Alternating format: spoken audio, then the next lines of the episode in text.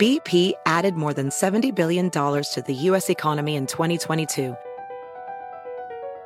Investments like acquiring America's largest biogas producer, Archaea Energy, and starting up new infrastructure in the Gulf of Mexico. It's and, not or. See what doing both means for energy nationwide at bp.com slash investing in America.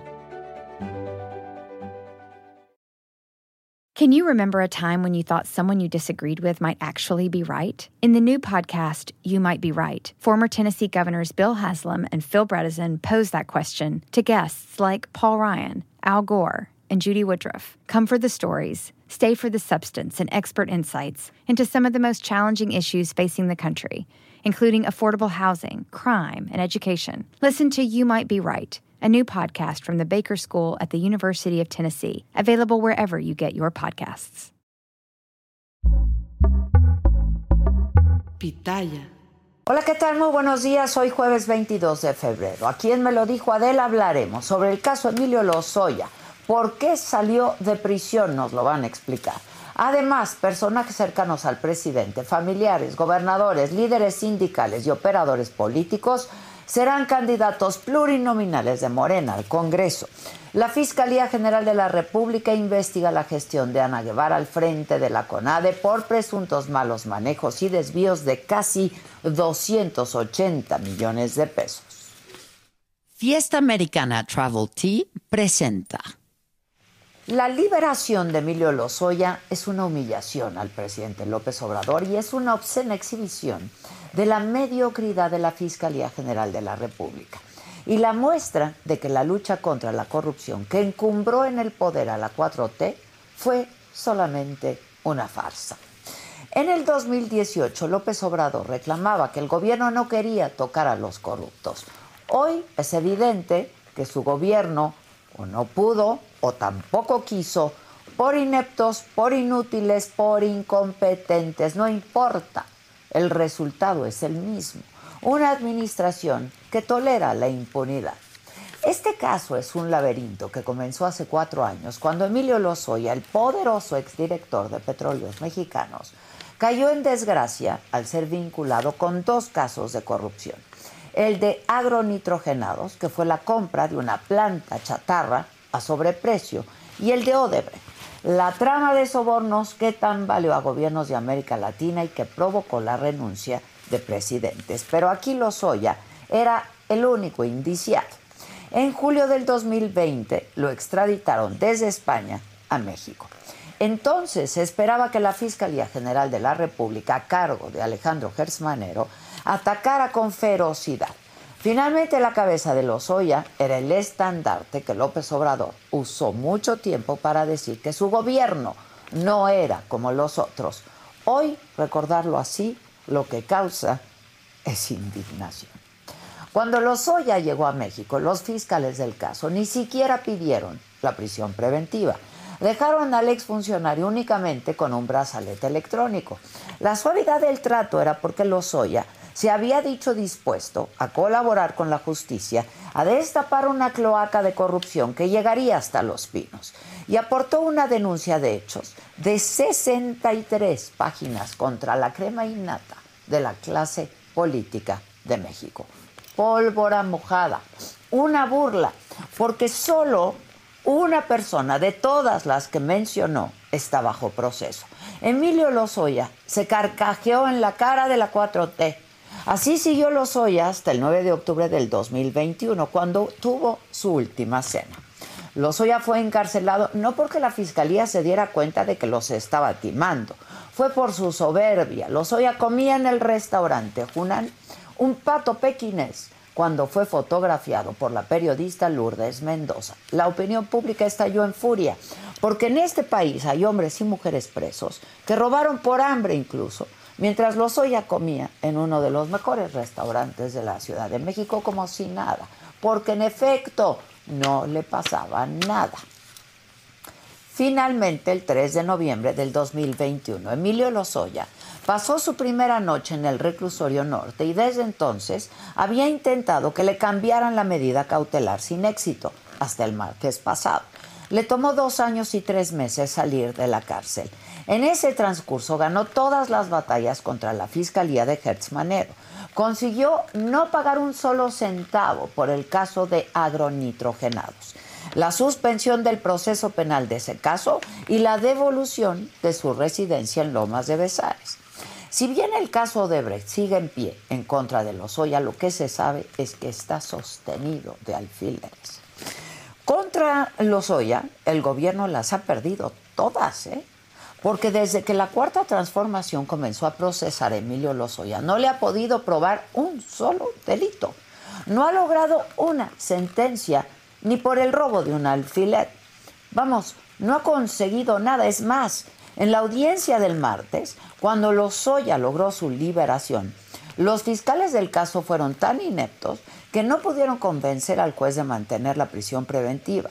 Esa era su responsabilidad y fracasaron. El presidente, el presidente es incapaz de aceptar que la Fiscalía General ha hecho un trabajo que solo puede ser descrito con una palabra, inmundo. Para él todo se trata de un sabotaje desde el Poder Judicial de la Federación.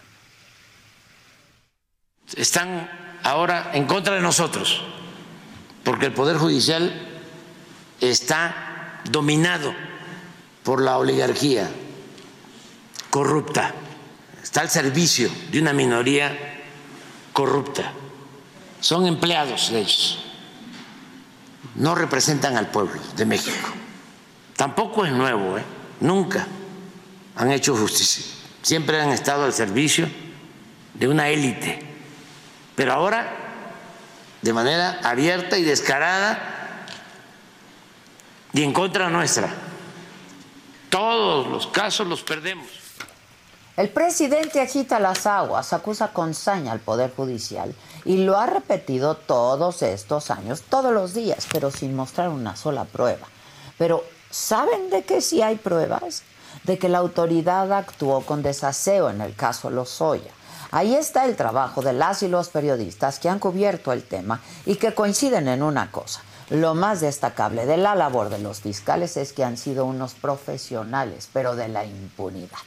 Y hay que ser bien claros en lo siguiente. Está muy bien si alguien decide creer en la narrativa del presidente, pero que no se le olvide a nadie que el Poder Judicial de la Federación estuvo durante cuatro años de este sexenio a cargo de Arturo Saldívar, a quien hoy la 4T abriga como prócer de la justicia y que en ese periodo tampoco se sentenció a ningún funcionario de alto perfil por corrupción por el caso Ayotzinapa, por violaciones a los derechos humanos, por la caída de la línea 12 del metro, por las masacres de migrantes y podría continuar.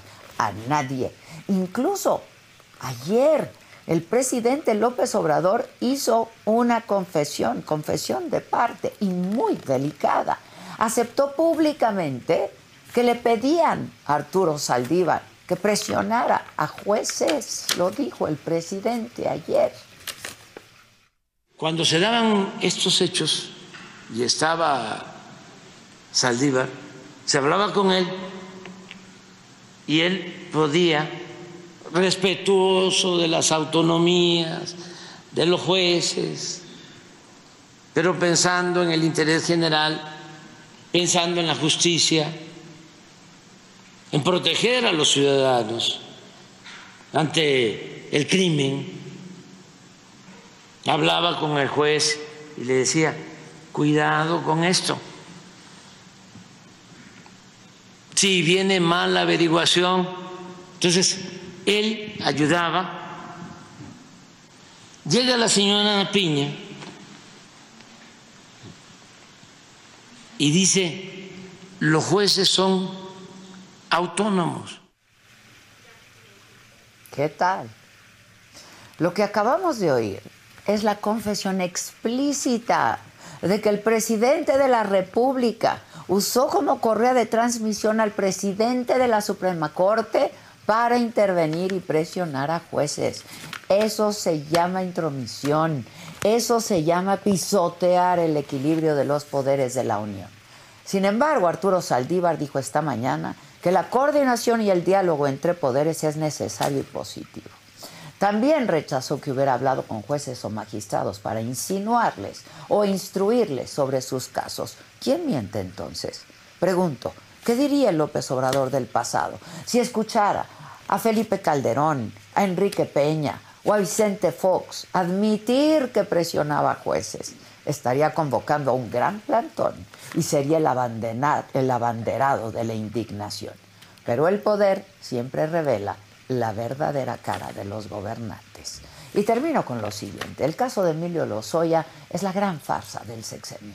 El fracaso de un gobierno que en su ambición de cazar a la cúpula del poder que le antecedió fue engañado, burlado, humillado y exhibido por su colosal incompetencia y mediocridad. Y que aunque digan que no son como los de antes, sus resultados sí lo son porque como pasaba antes, en este país los poderosos nunca terminan pagando por sus delitos, sino excarcelados y comiendo en los mejores restaurantes, mientras el resto del país y de las víctimas siguen implorando por unas migajas de justicia. Across America, BP supports more than 275,000 jobs to keep energy flowing. Jobs like updating turbines at one of our Indiana wind farms and producing more oil and gas with fewer operational emissions in the Gulf of Mexico.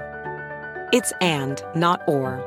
See what doing both means for energy nationwide at bp.com slash investing in America. Hi, Max. I wanted to share something with you. I wanted to tell you how grateful I am and how you've embraced your sobriety since day one. I'm grateful for how you changed your life I'm grateful for the love you have for me. I'm grateful for you. Love, Mom. If your loved one is still struggling with addiction, you might not feel like you'll ever get to grateful, but we can show you how. At Karen, we've helped families overcome addiction for 70 years. So if your loved one is ready for something different, visit caron.org slash lost.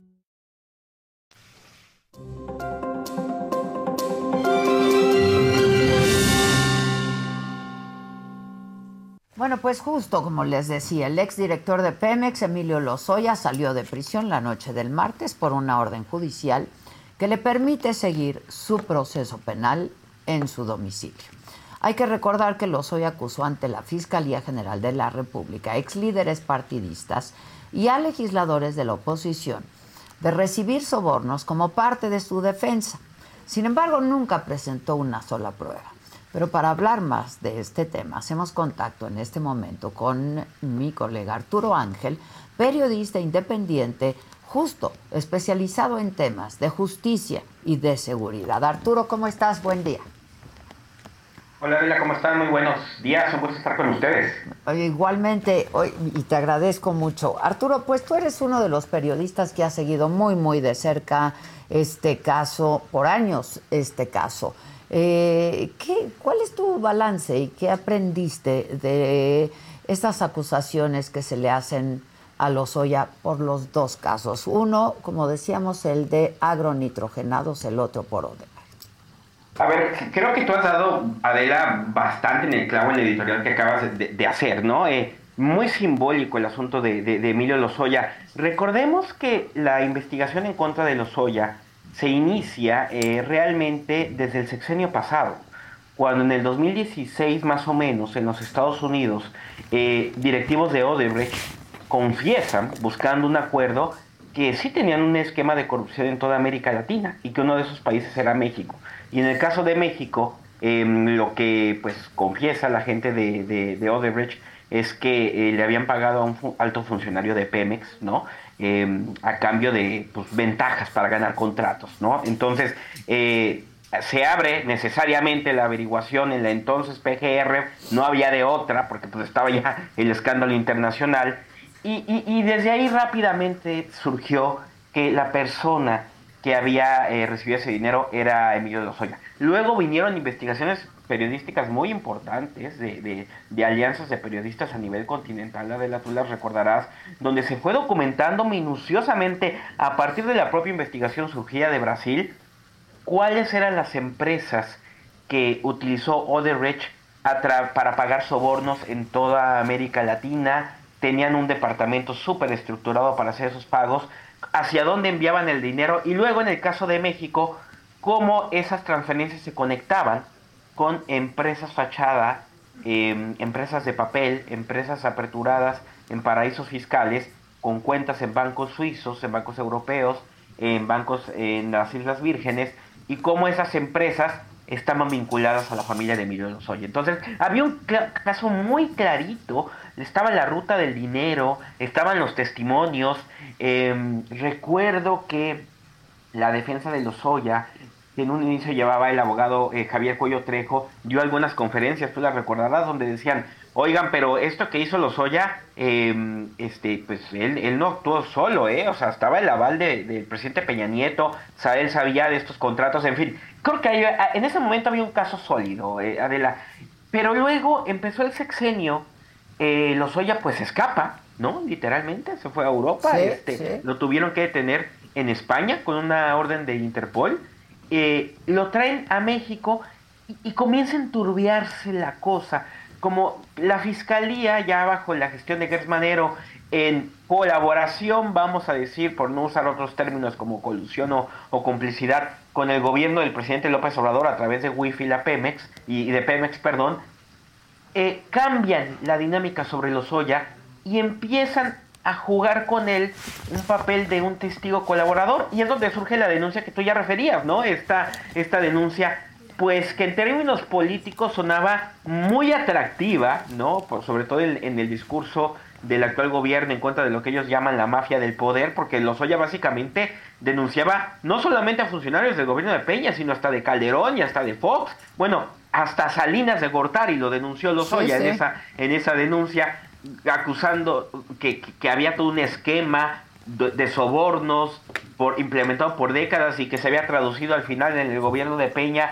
en que el dinero de Odebrecht se usó, imagínate, para eh, sobornar a legisladores y que pasaran las reformas estructurales, esas que tanto criticaba el presidente. Obviamente López Obrador aprovechó políticamente esa denuncia porque se tardó dos minutos en filtrarse y hasta exhortaba a leerla, ¿no? Pero el problema de la es que pasó el tiempo y pues ya sea porque la denuncia fuera fabricada como en su momento declaró el ex abogado de, de, de, Lozoya, el, el, que ya mencionaba, Cuello Trejo, que luego por presiones de Gertz o lo que fuera, porque estos audios se filtraron, se terminó separando de, o más bien Lozoya lo terminó quitando de su abogado, ya, fue, ya sea porque la denuncia fuera falsa, se lo hubieran fabricado, o porque Lozoya no tenía cómo probar nada, pasó el tiempo, no se materializó en nada el asunto, no lograron ir sobre ningún pez gordo y se fue haciendo cada vez más difícil de manejar el, tema de, bueno, Lozoya denunció cosas y no se comprueban, pero ¿qué pasa con el propio Lozoya en contra de que sí tenías todas estas pruebas y ahí es cuando se da el incidente de la, de la fotografía, ¿no? Sí, corrígeme, corrígeme Arturo, pero el mismo Lozoya había aceptado ¿no? Aceptó haber recibido sobornos. Claro, claro, sí, porque pues él al volverse un testigo colaborador, pues tú eres un testigo colaborador porque eres parte del entramado criminal, no porque, ay, a mí me contaron, pues así no serviría, ¿no? Entonces, buscando este criterio de oportunidad, él decía, yo, esto, a mí me usaron, me usaron para ejecutar su corrupción. Sí, yo recibí dinero, sí, yo lo repartí, sí, yo me quedé con una parte, ¿no? Pero lo demás fue por órdenes de este y este. Entonces, y a ver, lo que decía Lozoya de que él recibió dinero, pues estaba clarísimo. Ya había investigaciones periodísticas a partir de investigaciones oficiales, ¿no? En Brasil y en Estados Unidos que probaban que, que, Lozoya era el que había recibido los sobornos de Odebrecht. Eh, pero, pero el problema es que ya no avanzó el tema hacia arriba. Eh, y luego aquí es para aquí es donde ya pero no avanzó hacia arriba Arturo pero tampoco pues se sostiene no la investigación de la fiscalía Exacto, porque ¿sabes qué? Creo que, vamos a decirlo coloquialmente, Adela, creo que se le hizo bolas el engrudo a, la fiscalía, porque en el afán de tratar con un montón de ventajas a los Oya, porque eh, tú lo dijiste, pero hay que recalcarlo, lo que hizo el Poder Judicial ahora es reinstalarle a los Oya todas las ventajas que la propia fiscalía y el gobierno de López Obrador le dio. Ellos no quisieron meter a la cárcel a los Oya. Ahora dicen los fiscales, ¿cómo es posible que el juez regrese le, ponga solo un brazalete a los Oya cuando ese escapó? Él, se fue a España. ustedes mismos son los que pidieron que se le diera ese trato, solo que luego se les olvidó y como lo, eh, el señor cometió el grave error de irse a comer a un restaurante, ¿no? Este, y lo fotografiaron, que por cierto eso no violaba las ventajosísimas eh, condiciones que el propio gobierno le quiso dar a Lozoya, pero le cayó muy mal al presidente y, como vivimos de, de, una justicia de apariencias, ¿no? Pues no, como era posible que Lozoya estuviera yendo Pues a cenar ahí, entonces... se armó creo un que escándalo, ¿no? Por eso se armó Sí, un claro. escándalo, pero en realidad tenía permitido salir a cenar. Por eso ahora le reinstalan las mismas medidas, justo por eso, pero... ah, y luego en ese Inter, Adela, se da que le quería cobrar a Lozoya 10 millones de dólares, ¿te acuerdas, Sí, no? sí. Este, y sí, el Consejo de Pemex, porque nosotros revisamos el documento, sí aceptó ese pacto. O sea, sí en el- hubo una sesión de Pemex diciendo, híjole, el- los casos de Lozoya pudieran tener riesgos porque faltan pruebas, entonces mejor ya acordemos bajarle 10 millones de dólares por Odebrecht y por agronitrogenados. Se firma el acuerdo Lozoya, eh, eh, con, con los abogados de Lozoya, lo acepta el Consejo de Administración de Pemex. ¿Qué pasa, Adela? Que la mañanera, que es donde parece ocurre todo en este país, al presidente le preguntaron y el presidente dijo, no, a mí me parece que eso es poco dinero, ese, ese arreglo no está bien. El presidente tira el acuerdo en la mañanera, ¿no? Y luego le quieren bajar más dinero que no, que 20, que 30 millones de dólares. Eh, eh, eh, la- a Lozoya, yo creo que sabiendo, eh, junto con sus abogados Alejandro Rojas y Miguel Ontiveros, que tenían todas las de ganar, en realidad dicen, ya no vamos a negociar nada, no les vamos a dar ni un quinto, vamos a pelear el asunto y desde ahí Adela, que es desde mediados del año pasado a la fecha, le han ido ganando todas las batallas legales a la fiscalía. Bueno, seguramente oíste ayer al presidente diciendo las perdemos todas, ¿no? es que también pues se combina con Collado, con Rosario Robles, con un montón de casos donde creo, Adela, y este es uno de los temas estructurales, ¿no? Me parece que otros gobiernos, ya, esto ya pasaba desde antes, pero el gobierno del presidente López Obrador y las fiscalías, en este caso la General de la República que dije Gertz Manero, luego construyen investigaciones que van muy encaminadas como a lograr órdenes de aprehensión, ¿sabes? O como vinculación a proceso Ajá. rápido. O sea, liberar esa primera aduana donde el estándar es muy bajo. Lo que les interesa es tener a la gente en la cárcel. No importa si es si no hay sentencias luego no va a llegar a nada. Pero y esto prueba la actitud de de- del tema de los oye del presidente, ¿no? Porque parece Adela como si el caso se hubiera caído cuando en realidad el proceso de Odebrecht ese sigue, ¿eh? Pero vea- veamos cómo lo que le molestó al gobierno y que incluso el presidente lo llevó a lo que tú ya mencionabas de hablar de Arturo Saldívar y todo lo que terminó derivando este asunto, molesta el hecho de que ya no esté en la cárcel. Y si tú construyes investigaciones que solo alcanzan o que solo están pensadas para encarcelar rápido a alguien, como en su momento también fue con Rosario Robles, pero no para ir más allá y ganar un juicio, o sea, no tienen, no tienen la mentalidad de necesito hacer una investigación profesional que me lleve a que en el juicio vamos a vencer la inocencia de esta persona y vamos a probar lejos de toda duda razonable que es culpable. No lo hacen así, construyen solo para la aduana inicial, para el efecto rápido,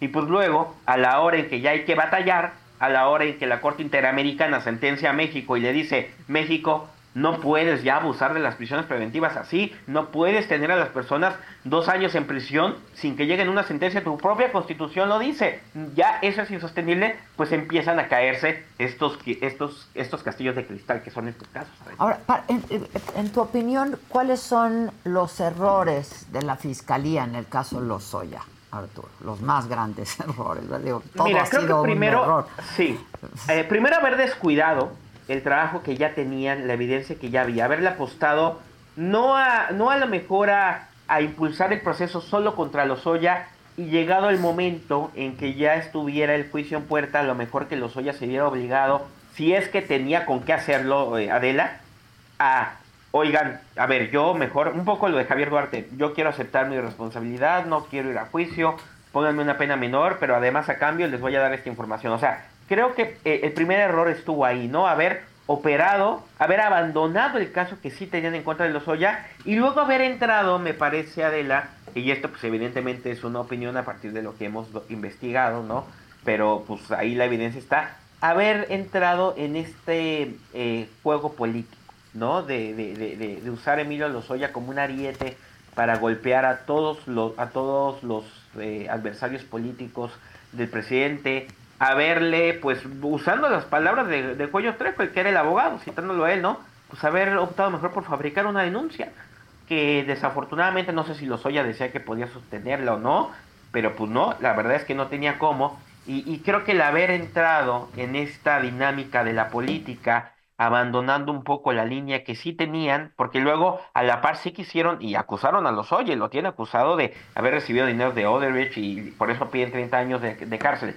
Pero eh, sacrificaron todo ese trabajo por querer jugar a la política con Emilio Lozoya eh, y al final cuando Lozoya se dio cuenta que pues no le iban a cumplir lo que le prometieron, ¿no?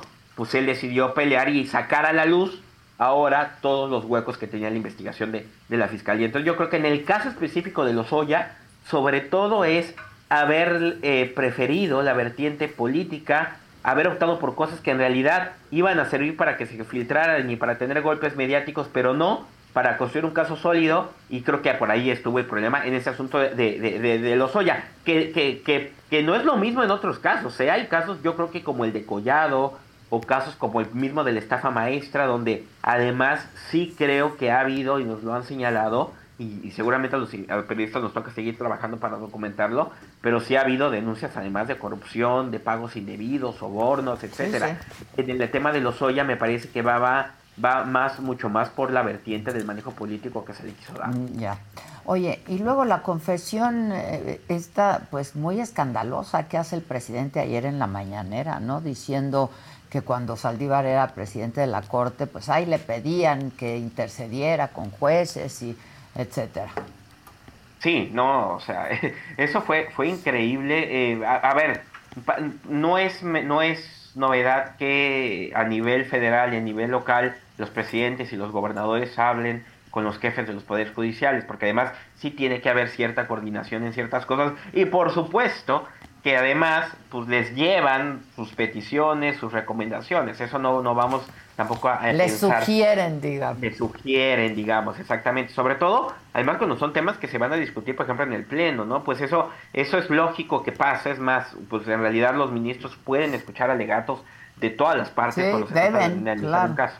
No, eh, acá lo que se sale totalmente de lo común es cuando López Obrador más bien dice que, y justo un poco molesto por el asunto de, de Lozoya, este, dice que con Saldívar le, él, ellos le pedían que él a su vez interviniera con los jueces y que Saldívar lo hacía, porque además dice López Obrador que Saldívar sí lo hacía, para incluso obviar o pasar por alto errores en la integración de las investigaciones, Adela, este que si el presidente lo minimiza como si fuera una cosa de, ay, no es que los viene revisaba, mal ahora, ¿no? Los revisaba. No, Ajá, exacto, o sea, no hay que obviar esas cosas. Ahí ya estamos hablando de otra cosa, ahí sí ya estamos hablando de, primero de una intromisión de, de, del Poder Ejecutivo ya mucho más profunda hacia el Poder Judicial, y luego de que, según AMLO, Saldívar sí lo hacía, aunque luego esta mañana, pues, eh, eh, Arturo Saldívar Seguro con lo Ciro, escuchaste él, con Ciro, sí.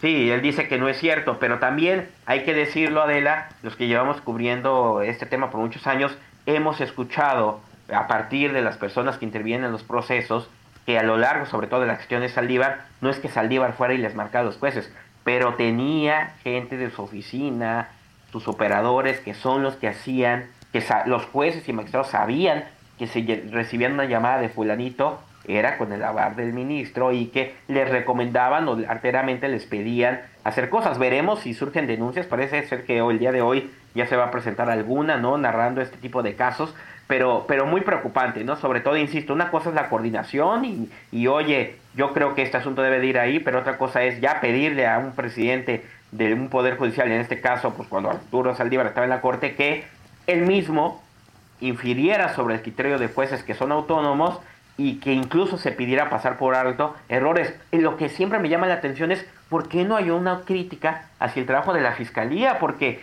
los casos se caen, más allá de si los jueces ahora con Norma Piña tienen, tienen mayor autonomía, mayor que qué bueno que la tengan, pues cuando uno ve los casos, Adela, es que los errores están ahí. Y están mal integradas no las investigaciones, ¿no? Pues claro, por porque la exigencia no es, en lugar de que el juez pase por alto los errores de los fiscales, es, oigan fiscales, oye Gertz, haz bien tu chamba, o sea, sobre todo en los casos más importantes, sean pulcros. No, ahí no viene la exigencia, por alguna razón que todavía no acabamos de entender, pero pues tocará seguir investigando, ha sido extremadamente benevolente el presidente López Obrador con, con el fiscal Gertz Manero, y pues más bien parece, desde la visión del presidente, parece que la solución es que sea el Poder Judicial quien se haga de la vista gorda de los fallos de la Fiscalía. Y otra de las soluciones que da el presidente remata lanzándose contra la eliminación de la prisión preventiva, es decir, este, la prisión, prisión preventiva oficiosa. Este, el presidente quiere primero encarcelar y luego investigar, ¿no?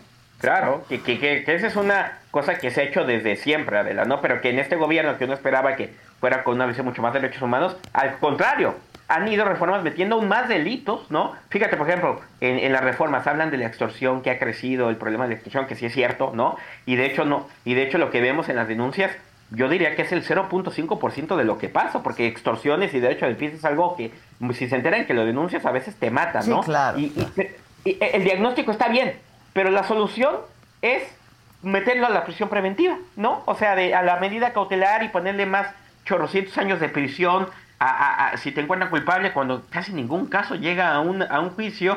Y, de nuevo, es hasta confundir el encarcelamiento de por mientras como sinónimo de justicia, no una, o sea, ver la cárcel como castigo. Y pues digo, ahí hasta el propio Arturo Saldívar, imagínate, Adela, lo ha dicho. La prisión preventiva y más la oficiosa, la que se aplica en automático sin siquiera analizar el perfil de riesgo de una persona, es un eh, es una es una sanción sin juicio, una sentencia sin juicio. y muchas veces y están los datos y los hemos documentado ya en reportajes, muchas de las personas encarceladas Adela son inocentes, ¿no? Este, no les terminan probando nada y sin embargo ahí llegan a pasar años. Hay miles de historias así, ¿no? Así es, de, 10, 15, 20 años de eh, digo, suerte ahí para quien tiene el recurso económico de, de, de, costear abogados que están duro y dale con amparos, con la revisión del amparo, con la apelación, y aún así a veces les cuesta, a veces no, y muchos lo logran. Pero toda esa gente que depende de un abogado público, que no es que el abogado público sea malo, Adela, pero tiene chorrocientos casos, ¿cuándo vas a esperar que tenga el tiempo para priorizar el tuyo? Muchas personas terminan declarándose culpables sin haber sido culpables, ¿eh? con tal de que les pongan un delito, una pena mucho más chica, o por lo menos tener la idea de que... De que van a salir algún día. Que voy a salir en cinco años, ¿no? A mí me han platicado personas que estuvieron, por ejemplo, en esta cárcel de mujeres federal de Morelos, historias de, de mujeres que, que no eran culpables o que las utilizaron otros sin saberlo, pero con tal de tener, por un tema de salud mental, imagínate, la, una fecha, una meta de, híjole, bueno, si me quedo culpable, pues sé que voy a salir en 2030, por lo menos tener una fecha a la cual irle descontando días, Adela, e, e, ese es el drama, ¿no? De la prisión preventiva y a lo que ya vi porque es tan perniciosa cuando se trata realmente de querer hacer justicia. Sí, sí, sí. Oye, volviendo un poco al caso eh, Lozoya, que tú has seguido, insisto, muy de cerca, ¿cómo ves el caso Odebrecht? ¿Se va a caer también?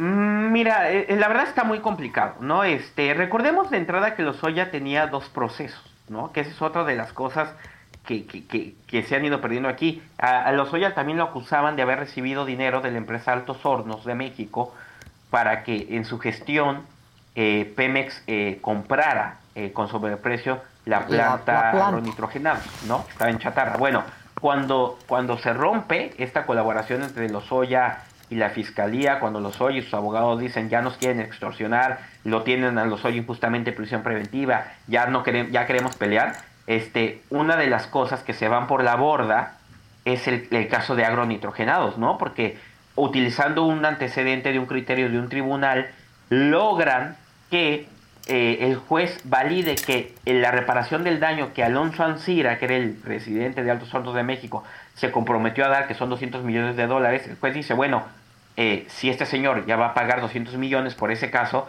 pues eh, eso hace extensivo el beneficio de Emilio Lozoya, porque pues si Reparación del daño, digamos, claro. Pero, ajá, pero si dos personas se robaron una computadora, pues no se trata de que cada una regrese una computadora, porque la víctima no tenía dos computadoras, tenía una, ¿no? Esa es la, la, la analogía y entonces, ahora, el tema es que Ansira tampoco ha pagado lo que dijo que iba a pagar, o sea, dijo que iba a pagar 200 millones de dólares, pagó 100, y luego el otro pago, que era de los 100 millones a él en diciembre, ya no lo hizo. Pero el gobierno está atrapado en un callejón sin salida porque no quiere reactivar el proceso con Ansira, porque eso significaría regresar los 100 millones de dólares que ya pagó, y dos, que se vaya por la borda, cobrarse a los chinos con lo que queda de la empresa Altos Hornos, que es una empresa de la que dependen muchas fuentes de empleo y que la quieren rescatar. Entonces, ahí ya se le complicó, pero bueno, Lozoya logró apegarse a ese acuerdo, ese se suspendió. El juicio que sí va a haber, y el que está vivo es el de Oderich, y ahí lo que comentábamos hace rato, de una forma inexplicable, que yo, yo no acabo de entender a veces, este, y, también luego menospreciamos la incompetencia, y si hay incompetencia, y si hay cosas pues, mal hechas, este, sí pasa, incluso a nivel federal, la la pues consideraron que no era, no era necesario pedir permiso de un juez para usar los datos bancarios de los Oya en, en, el caso. Yo creo que con el argumento de, bueno, es que estos nos los dieron desde Suiza, la Fiscalía de Suiza, o los de Brasil, pero pues las jurisprudencias en México son muy claras si van a usar datos bancarios tuyos o de tus empresas, no importa que estén en, Australia o donde sea, necesitas el permiso de un juez. Era cosa de hacer la ruta nada más, Adela, pero no lo hicieron. Pensaron que así era suficiente, o a lo mejor apostaron a que jamás vamos a llegar a un juicio con Lozoya porque es nuestro amigo y está colaborando. Veto a saber por qué, pero logró la defensa de Lozoya que se invalidaran las pruebas bancarias imagínate llegar al juicio y que los fiscales tengan que probar que Lozoya recibió los sobornos de Odebrecht sin los estados de cuenta bancarios, sin las transferencias bancarias, o sea, básicamente van a tener con puros dichos. Entonces hay una alerta roja tremenda ahí Adela, la fiscalía apeló a la eliminación de esas pruebas, perdió la apelación y ya lo único que queda es un amparo que en este caso promovió la WIF y Pemex en calidad de víctimas para ver si con el amparo recuperan las pruebas. Si no recuperan las pruebas, pues tendrán que ir con los testigos y, así al juicio, porque el juicio de Odebrecht sí va a haber, y pues ahí vamos a ver este si la fiscalía logra pues ganarle y que le pongan a los Oya los más de 30 años de prisión que están pidiendo, la verdad se ve complicado. Ya. Oye, Arturo, finalmente y cambiando de tema, eh, entiendo que eh, tú también tienes conocimiento de que la Fiscalía General de la República abrió dos carpetas de investigación contra Ana, Guevara, la titular de la CONADE. Cuéntanos de esta denuncia. Sí, ayer por la tarde adelantamos esa, esa información.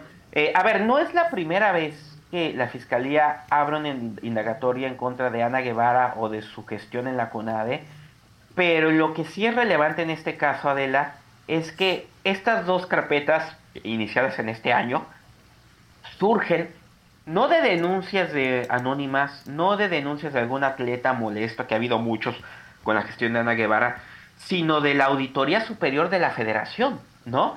Una auditoría eh, que bajo la gestión de David Colmenares pues ha sido muy renuente a presentar denuncias, no, no, no, no les ha gustado, recuerdo que cuando David Comenares llegó en 2018, él dijo, yo no voy a seguir la estrategia de Juan Manuel Portal que presentaba chorrocientas denuncias que luego no llegan a nada, nosotros vamos por otra cosa y desde ahí cayeron abruptamente el número de denuncias que David Comenares presentó por los manejos del sexenio de Peña Nieto y más aún por el tema de López Obrador. De hecho, en, el, en, relacionado con López Obrador, solo habían denunciado el caso de Segalmex, que bueno, eso porque ya es un escándalo. Que ya con ese, ¿eh? sí, no, que ya, que ya con ese, por cierto, pero, pero, ¿de qué tamaño serán los, los, irregularidades en la CONADE, eh, Adela, que ahora sí, la Auditoría Superior de la Federación fue a la Fiscalía General de la República a decir, a ver, en el 2020 yo encontré que la CONADE, con Ana, Ana Gabriela al frente, eh, dio contratos por más de 280 millones de pesos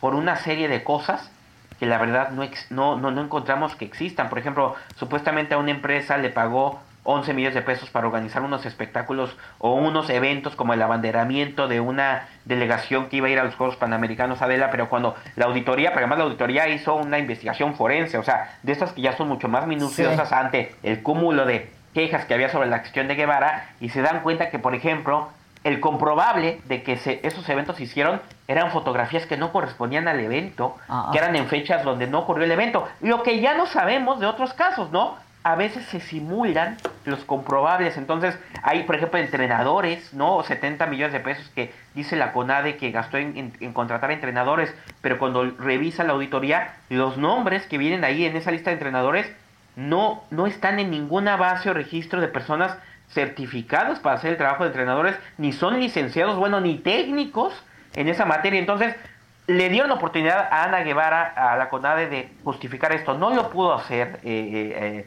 este, Adela, y entonces, pues la fiscalía ya con los tiempos encima, dice, esto ya, o sea, ya, perdón, pero aquí ya 2020, estamos en 2024, ya no se, no, esto ya no se justificó, pues lo que procede es presentar la denuncia penal. Entonces son las dos carpetas de investigación que se iniciaron a través de la Fiscalía Especializada en Combate a la Corrupción de la FGR, y vamos a ver ahora cómo avanzas en esas carpetas de investigación, porque ya sabemos que ya hemos hablado del trabajo de la Fiscalía, pero sin duda, de entrada es relevante que haya sido ya una instancia oficial la que fue a denunciar a Ana Guevara. Sin duda, pero pues, pues viendo lo que hace la fiscalía, pues. Pues sí.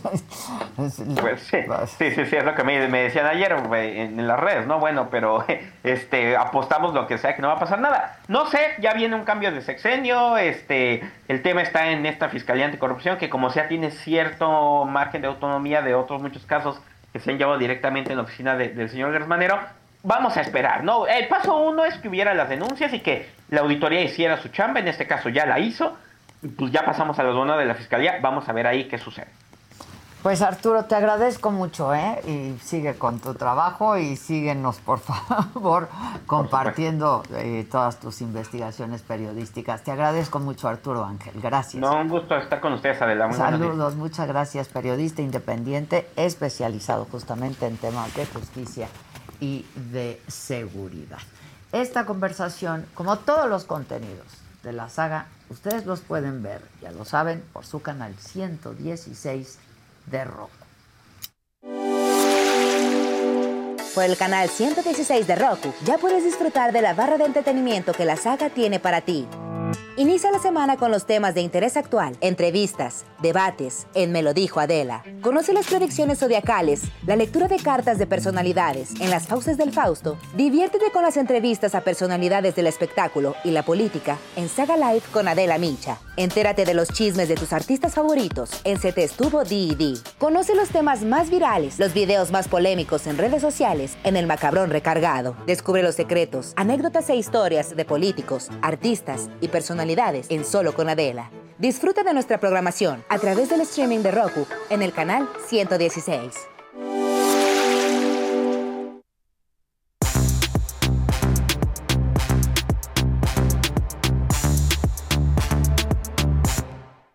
Casarín está feliz Buenos días. Buenos, días. Viene con una sonrisa de oreja a oreja. ¿Pero y qué van a hacer?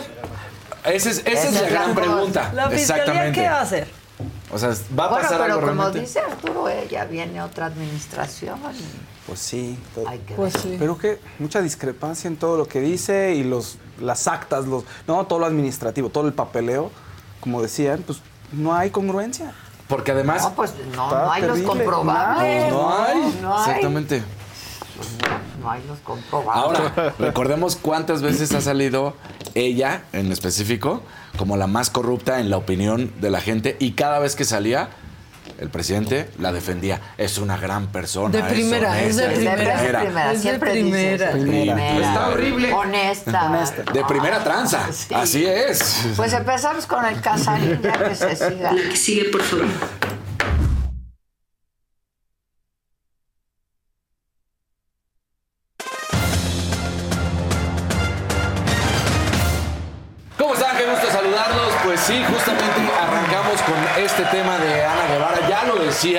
Por supuesto, Ángel, esta cuestión de más de 200 millones de pesos que están siendo en esta ocasión, porque ya había habido durante este sexenio acusaciones, recordemos, hasta por 500 millones de pesos de qué es lo que está sucediendo con Ana Gabriela Guevara. Pues la realidad es que es muy fuerte el tema. Ana Gabriela Guevara ahora sí me parece ser que está contra las cuerdas pero eh, en cuanto a la investigación, de ahí a ver qué sucede, ¿no? Pero ya no puede decir que no es cierto. Ese tema de, eh, del que mencionaba, 70 millones de entrenadores a supuestamente 500 entrenadores de los cuales no se tiene registro. No aparecen. O sea, ¿dónde están esos entrenadores de los cuales se estaba hablando y de los cuales se mencionaba que ahí estaban presentes? Pues no existen esas personas y, es un tema gravísimo. Me parece que pues te demuestra cómo ha sido la operación durante todo este tiempo, qué es lo que ha sucedido y cómo se ha tratado este tema con impunidad, sin duda alguna, por parte de todas las personas que han visto cómo Ana Guevara ha dañado al deporte. Ha sido la peor persona que ha estado al frente de la CONADE, los atletas que no tienen. Bueno, el colmo, eh, Ade, el colmo de todo este tema es que resulta que parece ser que dentro de esta eh, acusación, dentro de esta nueva investigación, aparecen atletas que le, aparece como atleta 54, atleta 55 de natación que firmaron por el dinero. Cuando se sabe que es específicamente al equipo De de, natación. artística, a los de clavados y a todos los que tienen que ver con deportes acuáticos, Que no se les dio, que no se les dio su beca. Que no se les dé el apoyo. Entonces, ¿cómo puedes aparecer con el atleta 54 y 55? Porque obviamente no tiene nombres, que ellos recibieron dinero. Entonces dices, bueno, pues ya, si se trata obviamente de estar mintiendo, pues eh, ese ya es el colmo y más claro que nunca el hecho de que Ana Gabriela Guevara pues está en un momento sin duda alguna difícil. La gente la ve como la más corrupta de este sexenio. Así ha sido una y otra vez las preguntas cuando se ve el hecho de qué es lo que está sucediendo con ella. Y me parece que no hay un camino en el cual la gente pueda pensar que, que va a seguir con ella. Ya habíamos recordado que había comentado que ella se iba a mantener después de los Juegos Olímpicos y que estaba presente y que no iba a haber ninguna culpabilidad. Bueno, pues ya empezamos a ver que sí lo hay y este es el, tema que tenemos que, que hablar de Ana Gabriela Guevara, porque no nada más es esa cuestión, 267 millones, para hacer eh, cifras exactas, 267 mil 161 millones de pesos de la Federación Mexicana, eh, 65 millones de Taekwondo, por ejemplo. Así de fácil, nada más para que quede claro. Lo repito, otro monto millonario del que falta son 65 millones 267 mil 161 pesos que se dio a la Federación Mexicana de Taekwondo por la celebración del Mundial que se había cancelado. No manches. Que se canceló. Y que luego funcionó y que luego no. Pero no es Entonces, su culpa que se cancelara. Sí, pero la ella lana- como quiera. Entonces- Ella- no, no, estuvo en ella. Luego, eh, como ya lo decíamos, este monto asciende a 283 millones 115 mil 17 pesos y con 71 centavos. Tiene la cifra exacta, lo que es el cumplimiento forense que reveló la Comisión Nacional eh, de lo que no está este dinero por comprobar y que es gravísimo. Otro de los temas que se están viviendo en, en este momento, ya lo habíamos platicado, se acaba de dar ya a conocer la sentencia para el futbolista brasileño Dani Alves. Cuatro años y medio de cárcel. Ahora, deja un sinsabor porque ahorita que se da la solución final a este tema, la resolución final, resulta que la razón por la que terminan dándole la culpabilidad a Dani Alves y acceden a lo que es la víctima es por la manera en que los dos narraron los hechos. Dicen que la víctima nunca faltó a los hechos, que la víctima siempre estuvo eh, en concordancia con todas las declaraciones que hizo desde el día uno hasta prácticamente hace unas semanas cuando vino el juicio. Y en cambio, Dani Alves tuvo, pues ya sabemos, cinco diferentes versiones del caso. Entonces me parece grave que con base en eso se dé pues lo que son cuatro años y medio de cárcel, porque no terminan diciendo realmente, Sabe a poco. además de que sabe poco, no terminan diciendo realmente que la violó y que hay pruebas de que la violó, sino es, bueno, la mujer pues nunca cambió su declaración. fue consistente Fue ella. consistente y Dani Alves fue inconsistente. Y por eso cuatro años y medio de cárcel. Entonces dices, pues es, todo Debería queda como ser claro. Todo queda mal, ¿no? Porque dices, si ya lo encuentras verdaderamente culpable, le tienes que dar los 12 años que son. Si no tienes los elementos realmente para culparlo, Pues ni cuatro y medio. ni cuatro y medio. Es como un creemos que después. Ajá, o sea, ¿no? es porque, bueno, es que ella siempre dijo lo mismo una y otra vez. Y él le cambió cuatro veces. Entonces, por eso le damos cuatro Entonces por eso le damos cuatro años y medio de cárcel. No porque sea culpable. No porque sea culpable. Sí, muy mal.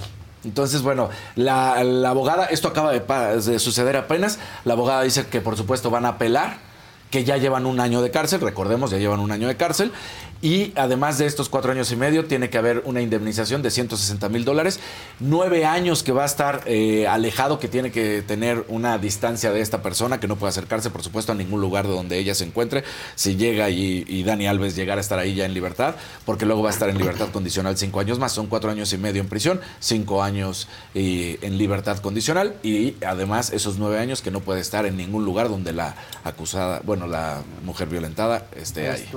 Eh, ¿no? Entonces, bueno, la víctima, gracias. Entonces, ese es el tema con Dani Alves. Y sí, sabe a poco porque si nada más te estás yendo por los dichos, porque ella nunca faltó a su verdad y él sí, me parece que, que deja en entredicho, ¿no? El tema, un tema que, que es muy complicado sin duda alguna y que debe haber llegado a un final diferente.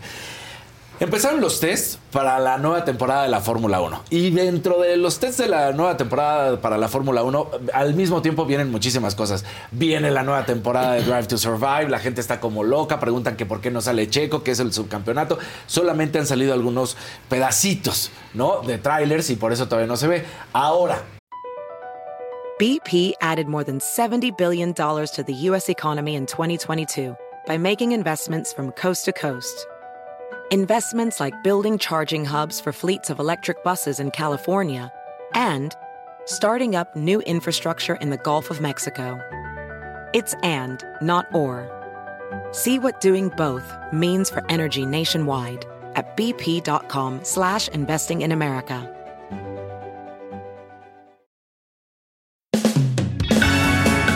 Regresa la taquilla con René Franco, tu boleto de entrada a lo más frívolo de la cultura y lo más profundo de los espectáculos. Escucha el podcast de la taquilla en Spotify o donde quiera que escuches podcast. De lunes a viernes a partir del 11 de marzo, en horario nocturno. La taquilla.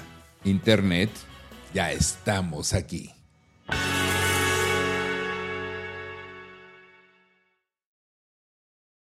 ¿Quién dominó en las pruebas? Red Bull. ¿Y quién, sobre todo? Max Verstappen, porque Checo, Checo todavía no ha competido. Checo lo van a subir al coche hoy y mañana. No habían permitido que corriera estos días. Pero Max Verstappen fue el más rápido, fue el que dominó, no tuvo ningún problema. Pero como tú lo sabes, pues normalmente la gente cuando está en estos eventos, y estamos hablando del piloto y estamos hablando del director de la escudería, en el paddock, pues se encuentra, tú, tú- todos lo hemos visto, ¿no? Pues la gente saluda.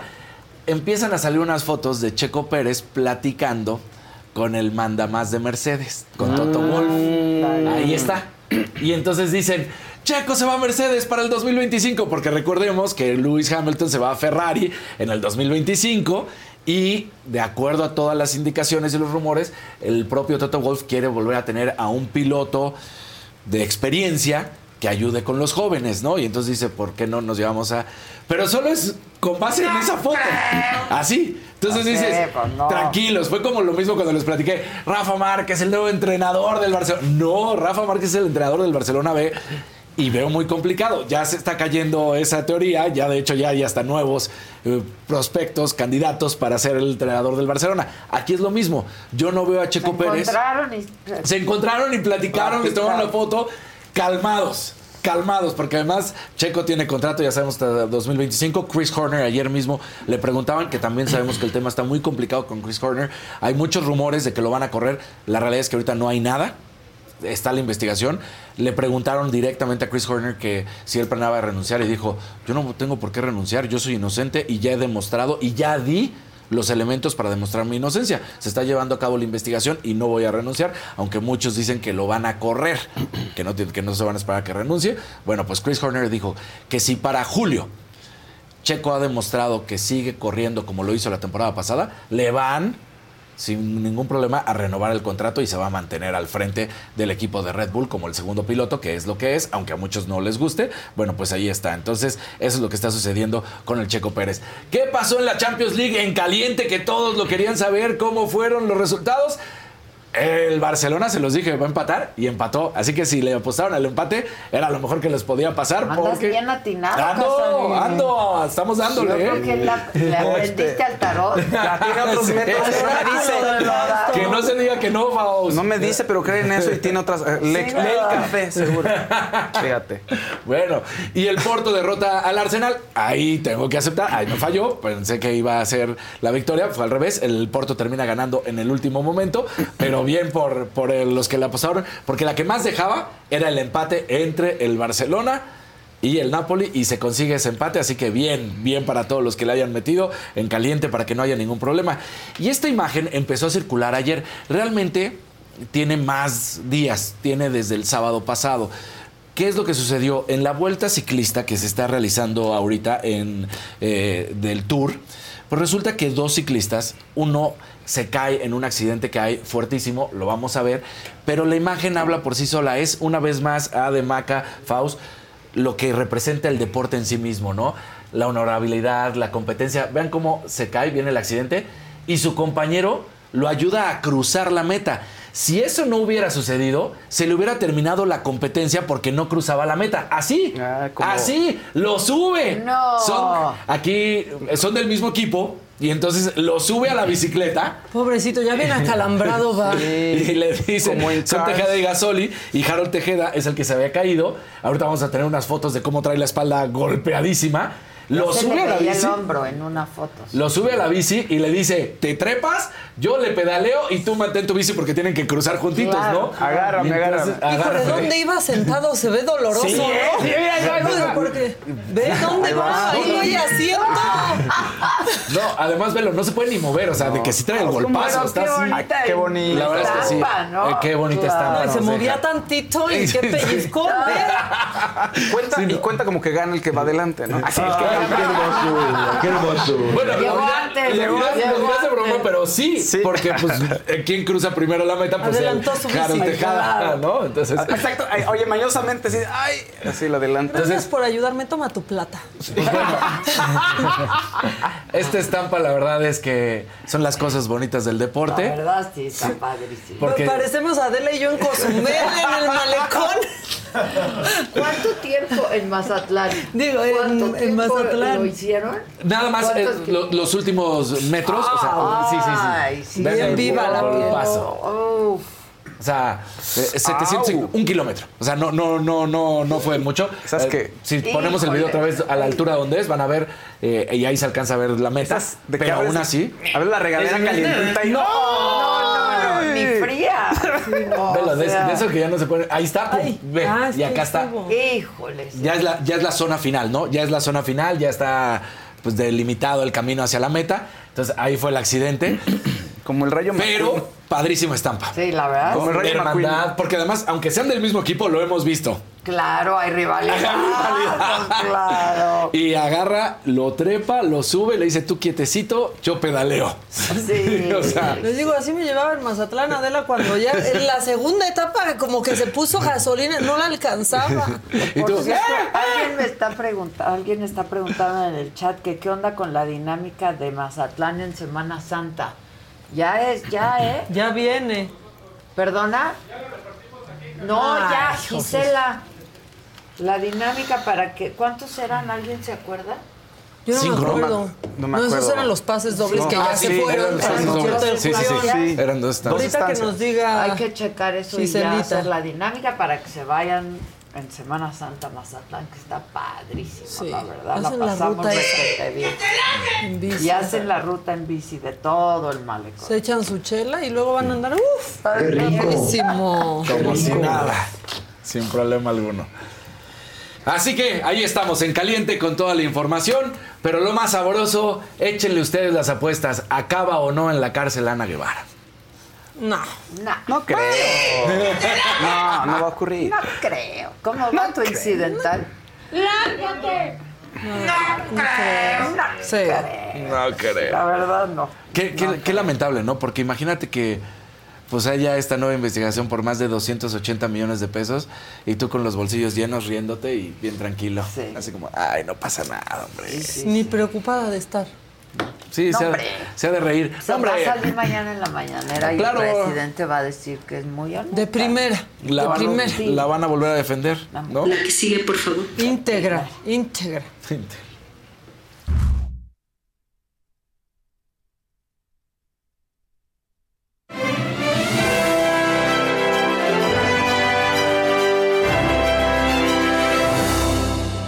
Pongan like, pongan. Oh, venga. Así como. ¡Qué entusiasmo! O sea, así como. No, sí nos ¿Cómo quieren? Fausto. Gracias, Dice, Maquita. voy a dar una, una- le voy a dar lectura a un comentario Sí. del chat porque el equipo se va a poner muy contento. Dice José Garza, sí, que se reparta entre el equipo de la saga, hacen un gran trabajo. Eso, Tilín. O sea, sí, pero Son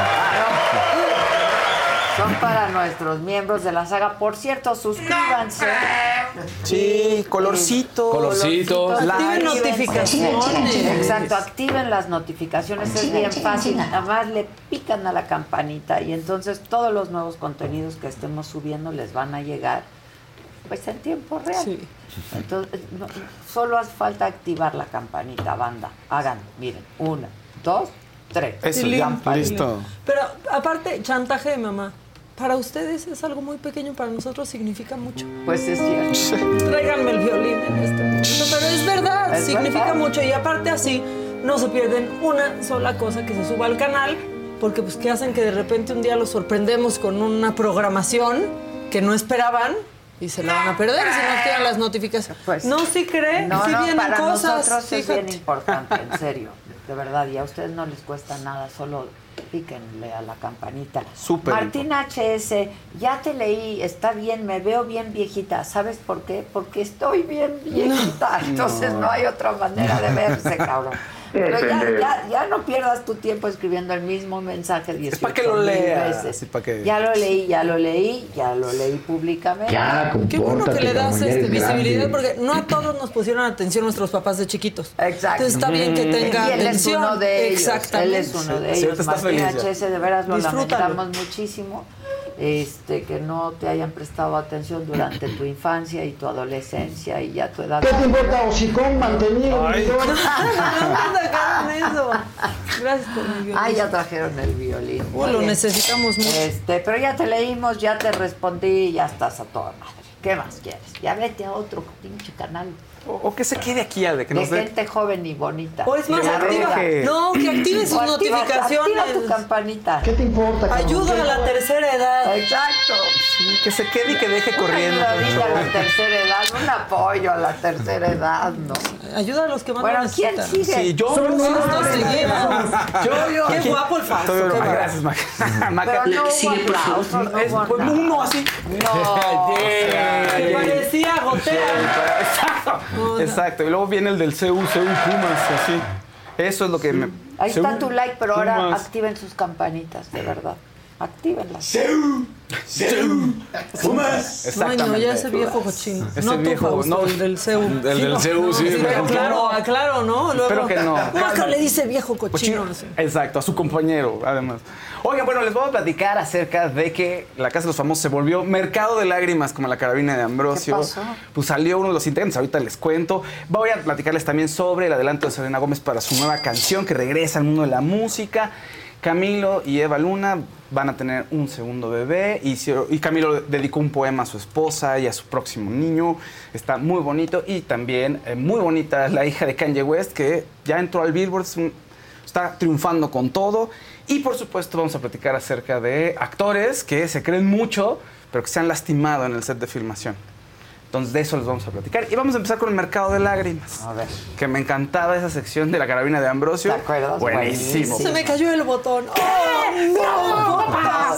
No, papá. Decía Chabelo, ¿verdad? Hijo, me van a transferir a la central. No, no, papá. Le decía Chabelo así súper mal. Pues así, la casa de los famosos, Gregorio Pernía les dijo, ¿saben qué? Me voy a ir de la casa y todos, no, Gregorio, no. Todos estuvieron así, bueno, Lupillo desencajado. Qué bueno que lo actúes, porque como no podemos poner Ajá, nada sí, no de podemos poner las imágenes, pero Lupillo desencajado, la gente del cuarto tierra devastada. Cristina, que había, pues, no, no era su amiga, de- no era amiga de Gregorio, también llorando y se van a arrepentir de todo lo que hablaron mal de Gregorio. En fin, Todo un desastre, pero menos Aleska. Aleska rió un poco, como que sí le dio justo que se Él le fuera. diría a Sandra Cuevas quién es que estudió. Él, ¿Qué él es actor y muchos lo conocieron en Sin Senos Hay Paraíso, y hay No paraíso, como, el, como Titi. No hay paraíso, ¿no? Sin senos- no hay paraíso. No hay paraíso. No hay eh, no. con senos no hay paraíso. Con- no, no, no, no. Sin como senos. dos versiones, ¿no? Sí. No, todas involucraban senos senos. hay sin senos no hay Paraíso, paraíso. Y él estuvo en esa. Sí. Ah, Sí, son dos versiones. Sin senos sí hay paraíso y él estuvo ahí. Y era el Titi. Ah, Muchos lo conocieron como el Titi. el ahí. Titi. O sea, se llamaba Senos y él se llamaba la serie y él era el Titi. El Titi. Exactamente. Exactamente. Eso. Y bueno, él va muy bien, lo quieren mucho en Colombia, etcétera, etcétera. Y en la casa, la verdad es que sí. A ver, todo el tiempo estaba choreando a la gente, todo el tiempo les quería dar lecciones de vida y se veía, pues sí se veía muy actuado, la verdad, Gregorio. Igual puede ser una muy buena persona, pero se veía raro en cámara. Y de pronto de la nada sacaba cosas así, anécdotas espectaculares, así de mi papá es el hombre más honrado del mundo y recibió un premio en 1962. Y era así de qué, o sea, ¿por qué? Y después te echaba un choro grandilocuente de la vida. Y, en fin, muchos no le creían. Adam era uno de sus principales detractores, decía que todo el tiempo estaba metiendo a la familia. El otro, pues le dijeron ahí, andas metiendo a la familia y andas diciendo cosas horribles de tu mamá, le dijo a Adame, y el otro, con mi familia no te metas. Total, que ya le dio claustrofobia, que extraña a su familia, y dijo, ya me quiero ir de ahí. Y todo el mundo, insisto, lloraba, y eh, todos están. Y bueno, después de la pelea de, de Adame y de Lupillo, también por culpa de Gregorio un poco, pues las cosas están demasiado este, emocionales en la Casa de los Famosos. Suerte, la Casa de los Famosos ya está volviendo un, todo un melodrama. A diferencia de lo de Wendy, o sea, sí había conflicto, pero, pero siempre había una No, pero parte alegre, está feo. ¿no? O sea, Lupillo ya amenazó de muerte a Alfredo Adame. Alfredo Adame. ¿Cómo O sea, dijo, y Pues si es le que- pasa algo después, que, que vea este video a la policía, que me investigue, fui Sí. yo. No, no, no, es que. ¿Quién hizo eso? Lupillo. Lupillo, es que fue- Pensarías que o sea, Adame, fue pero pleito no. de Fue un, un poco culpa de Gregorio. O sea, Gregorio, Gregorio se mete. ¿Quién es Gregorio? Gre- Gregorio el que se fue. Gregorio. Sí, sí, sí hay Sin senos sí hay paraíso. El de Sin senos sí hay paraíso. ¿Quién Ya se quería ir, estaba cantado. Por eso. Estaba, ya estaba harto de, y ya se quería ir. Y entonces de pronto se metió al. Él es del cuarto tierra y se mete. Primero en la mañana se mete al cuarto agua y les dice que casi casi no confíen en los del cuarto fuego. Y después se mete a los del cuarto, con los del cuarto fuego y no confíen en los del cuarto agua. Y entonces, en una, cuando está en el cuarto fuego, en que les va a empezar, les va a empezar a decir no confíen en los demás, etcétera, llega Adame y le dice, ¿qué haces aquí? ¡Salte! No, pues no me salgo. Sí, salte. No, Adame, no lo corras. Todos queremos que esté aquí. Y Adame dice, bueno, yo me voy. Y le mienta la madre. Y en eso Lupillo sale y le dice, cálmate, Adame, cálmate. No, no me calmo. No, que tú eres un pet. No, y así se empezaron a hacer de palabras. Y la agresión de sal a la salida, como cuando estás en la prepa, No. en la secundaria. A la salida te veo, Adame. Le dice Lupillo, y vas a ver. En la tiendita nos Los agarramos a aparte, detuvieron. aquí alguien en, el chat dice... En los cochos. Sí, lo que hubiera de cada escuela. apagaron Ay. cámaras. Y llegaban todos los de las Sí. otras escuelas. Sí. Es que aquí en chat dicen que no lo amenazó. Sí lo Sí lo amenazó. Yo vi el amenazó. video con... O sea, estaban en enlace con No, sí Nachito lo amenazó. Lozano. Ajá. Interrumpió Lupillo para decir, y que ve este video la policía. Si no le hago nada aquí, afuera lo que le pase soy yo. Sí. Eso dijo textual. Así dijo. ¿Por qué llegó una ambulancia? No sabemos, de pronto apagaron las cámaras, llegaban una ambulancia. Decían, ah, están llegando ambulancias a la casa de los famosos. Y decían que solo fue ahí un ataque de ansiedad, que no pasó nada, porque decían que se habían puesto físicos, o sea, que había habido violencia física. Pero bueno, eh, Pero además imagínate todos qué llorando. idiota, porque si realmente sí le llegara a pasar algo, desde un atropello o cualquier cosa, O se pelea en la calle otra o vez se con pelea en la alguien calle que con se cualquiera, le metió en el coche. pues. ¿quién es el culpable? Lupillo, ¿por qué lo acaba de decir? Yo O sea, soy ya- el culpable. El club de gente, o sea, Lupillo, el cazafantasmas, la señora bueno. que le quitó el celular. Este. La señora que le quitó el celular. Ay, no. Los dos que estaban, en- que estaban golpeando a no sé quién enfrente de la casa de Adame. O sea, un club que, que odia a Adame. No está bien Adame tampoco. No está nada bien. Pasemos a otros momentos mucho mejores, evidentemente, que la Casa de los Famosos. Y bueno, eh, Baluna Montaner y Camilo van a tener un segundo niño.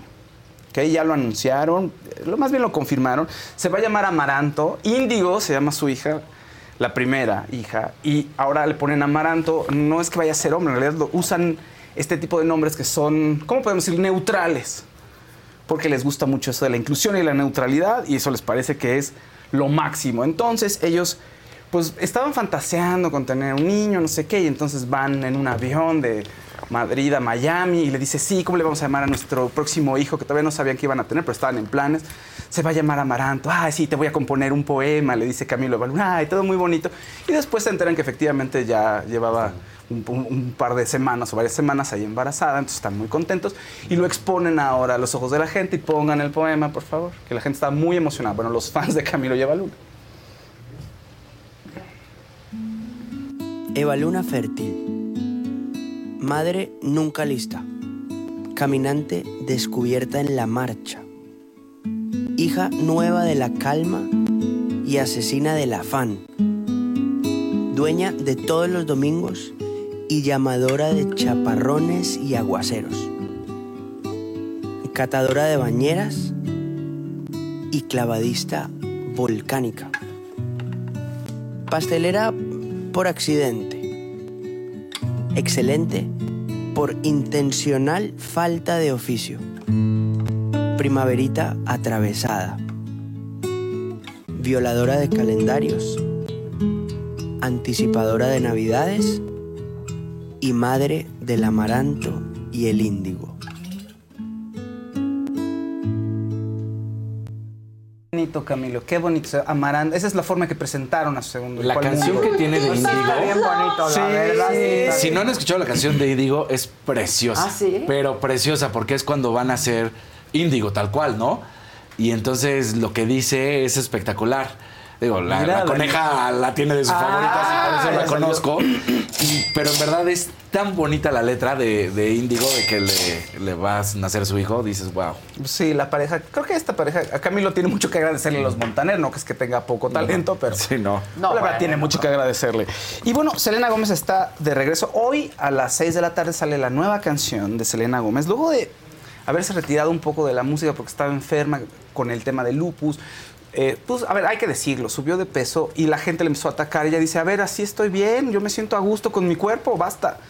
No, pero todo el mundo le empezó a criticar, pero ella, Ya mira, basta con los cuerpos de las personas. Ya, critíquense ¿no? si quieren el suyo. Ya. ¿Cómo respondió? espejo Y critiquen.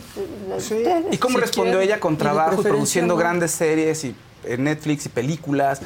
Entonces, bueno, Only Murders in the Building es una de las mejores series de comedia y es- ella es protagonista y productora de la serie. Entonces es una mujer sumamente talentosa, regresa a la música con la canción Love On. Y aquí va un adelanto porque todo, el video parece que ocurre en París, es acerca del amor y esas noches pasionales en París. Entonces veamos un poquito, unos segunditos de lo que nos mostró Selena Gómez.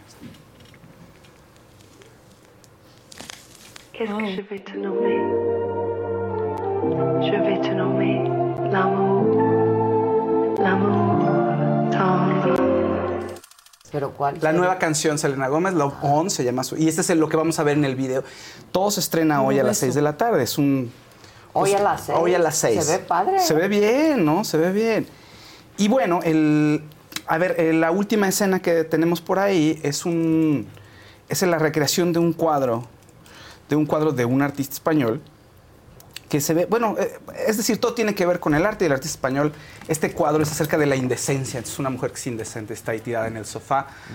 Vamos a ver eso, es lo que esperamos de ver Selena Gómez y que triunfe y que triunfe como nunca. Ahí está, mira. ¿no? Ahí está, ah, mira, está ese, exactamente. Eh, mira, muy bonita Selena Gómez. Muy bonita y sumamente talentosa Selena Gómez. Ahora, eh, el actor Russell Crowe dio de qué hablar el día de ayer porque reveló a la revista People que cuando estaba haciendo Robin Hood se rompió los se rompió los, los tobi- las piernas o- sí las espinillas se fracturó Ay. cómo pues estaba en una escena de Ro- no estaba en una escena Si de Robin cuando te Hood pegas en la espinilla duele mucho. Duele Uy, Ahora no, la espinilla y el codo son los peores. Estaba golpes. él en- está- filmando Robin Hood. Dice, pues yo quise hacer el stunt, yo quise hacer este, esta escena. Estaba yo en un pórtico, esos de los castillos medievales que se levanta el puente, así que tiene unas, como unos trinches abajo y se levanta el portón. Y tenía que brincar. Y dice, había muchos extras, había ah, flechas por todos lados, 100 extras, había hogueras por todos lados. Y pues yo quería que saliera bien y sí decidí aventarme. Y cuando me aventé, caí Tras. en un suelo rocoso, muy Ay. disparejo, y que le dolió, sí, tal cual, que le dolió horrible, que sintió como un choque eléctrico en todo el cuerpo, pero por amor al arte dijo, voy a seguir filmando. Y no le dijo a nadie, pensó que no era nada grave. Pues con dolor y todo, terminó la filmación, va al doctor y Dijo, le "Me dice, pegué en la- en las sí, me pegué ya, espinilla". y ya nada. Va con el doctor y le dice, oye, aquí hay rastros de que te fracturaste. ¿Cómo seguiste? así. Sí, anduvo, güey. En pie. ¿Cómo le hizo? Pues así lo logró. Pero ¿sabes qué pasa mucho? Y estuve viendo varios O actores sea, que lo estuvieron. dejó pasar. Lo dejó pasar. dolor. Sí, sí, sí, Pero también. igual y fue una microfractura, ¿no? Porque si no, no podría. sí, pero- O sea, si es en las meras No, piernas. seguro sí, pero por ejemplo, Tom Cruise en Misión Imposible, Ajá. que lo vimos hacer, El él hace su stunt, el tobillo. El tobillo. Se le rompe, bueno, ahorita si quieres pon la imagen de Tom Cruise, además, es ese salto que quedó en la película, además. Además. Y que no quería repetirlo y que cuando cayó supo que algo malo le había pasado en el pie y decidió seguir corriendo. Que aparte él nunca usa doble. No. Nunca uses tan. La él, él cae así. Esa imagen es muy fuerte porque él cae con el pie así, se truena y ves cómo se está levantando y luego sigue, Sigue cojeando. corriendo. O sea, sigue O sea, sigue cojeando, co- corriendo. Y sí la grabaron, la, La dejaron. grabaron Para y quedó no en la cortar la película. escena. Para no, co- igual también eh, Russell Crowe no quiso cortar escena. Luego, hace muchos años, la actriz Margaret Hamilton interpretó a la bruja del oeste en El Mago de Oz, en la versión clásica. Pues bueno, pon la foto, por favor. Ella es Margaret Hamilton. ¿Y qué crees? En una- hay una escena en donde dice así, casi, casi, "Ja, ja, ja", sale toda brujilda y dice, pues ya me voy. Y se voltea y tiene que salir con fuego. Se y quemó. que ¿Se llegue quemó? el, se quemó porque el- de pronto llega el fuego y ella así de, ah, ja, ja, ya me voy. Y la puerta Sí. no abría, la puerta, la puerta para salir de escapar No. del set no, no abría. Se quemó, tuvo algunas quemaduras, luego la ayudaron inmediatamente, la escena quedó. Y entonces le dice ella, oigan, ¿saben qué? Pues no voy a volver a actuar, a menos ya. si- o sea, si vuelven a poner fuego, no salgo en ninguna. Ni en esta película, ni, Ni en ninguna. no, pues no. No. No, no, no, con el fuego no. Horrible. Bueno, luego. Como Michael Jackson, ¿no se acuerdan que se Ay, quemó en, el, sí. en el Con la- comercial de también. Pepsi? Con la pirotecnia, claro. Que fue el Ah, guante, ¿verdad? también en reto. Ah, No me acuerdo qué. también, sí. Reto Burundis, una cosa así era. Sí. Eh, James Hetfield de Metallica también, una, pero una pirotecnia le dio en la mano, le quemó la mano. esa fue la bronca que tuvieron Michael con Jackson fue su Guns N'. Roses. Y todo el desde show, ahí, cuando- desde ahí. En ese- Fue la de Guns N' Roses. y en ese que- concierto, en esa época, sí. Ahí fue cuando se quemó y que toda la gente se volvió Sylvester loca. Stallone también, según él había, visto, había visto mucho box, pero no había hacía visto falta ver más falta ver box. más box. Resulta que llega Dolph, Dolph Lundgren para hacer Rocky y dice, ay, ya sabes qué, sin coreografía, vámonos así, improvisando. Que le mete unos golpes, se fue al hospital, pues Le le tronó a costillas. se fue, estuvo en recuperación mucho tiempo por andarse, por andar de bravucón ahí de, ay, sí yo puedo. Dice, no, y sí pegaba duro, pues claro que pegaba duro, es un monstruo ahí. Natalie Portman, Natalie Portman también en Cisne Negro. En Cisne Negro estaba bailando y se le dislocó una costilla. Y la escena está, pues está bailando, se lastima. No dice nada, termina la escena y le dicen, oye, va, llama al doctor. Y el director de la película, sí, graben al doctor. Graben al doctor acomodándole la, La costilla. costilla. Ah, negro, qué perturbadora es. ¿no? Sí. no me gustó, la verdad. me, malviajó muchísimo. Digo, a mí mucha gente me ha dicho, dale otra oportunidad, No. porque es un peliculón, dale otra Muy oscura, a mí oportunidad. me- pero- No, a mí cuando la- te la topas de que estás cambiando dices, no, no. ¿Recuerdan la película El Tigre y el Dragón? Sí. Está Sí, de artes claro. marciales con Michelle Yeoh, que es Sí. una gran actriz. Bueno, pues ella también está. La escena donde está corriendo en el tejado, tic, tic, tic, tic. Ligamento cruzado, adiós de la rodilla, se le tronó el ligamento cruzado de la rodilla. La pobre tuvo que cojear, no se atendió hasta que se terminó la película. O sea, estuvo cojeando toda la película. Por, y bueno, a ver, o sea, se tenía que cuidar un poco porque tenía que hacer la escena final. Pero de alguna manera, pues tampoco es que guardara reposo absoluto.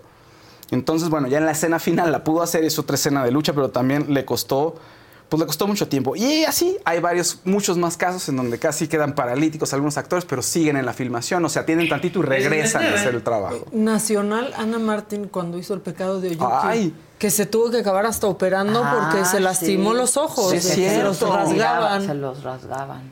Por- Y aquí mucha gente está hablando de muchas películas. De muchas otras. De Meryl Streep, por ejemplo, que en Los Rápidos.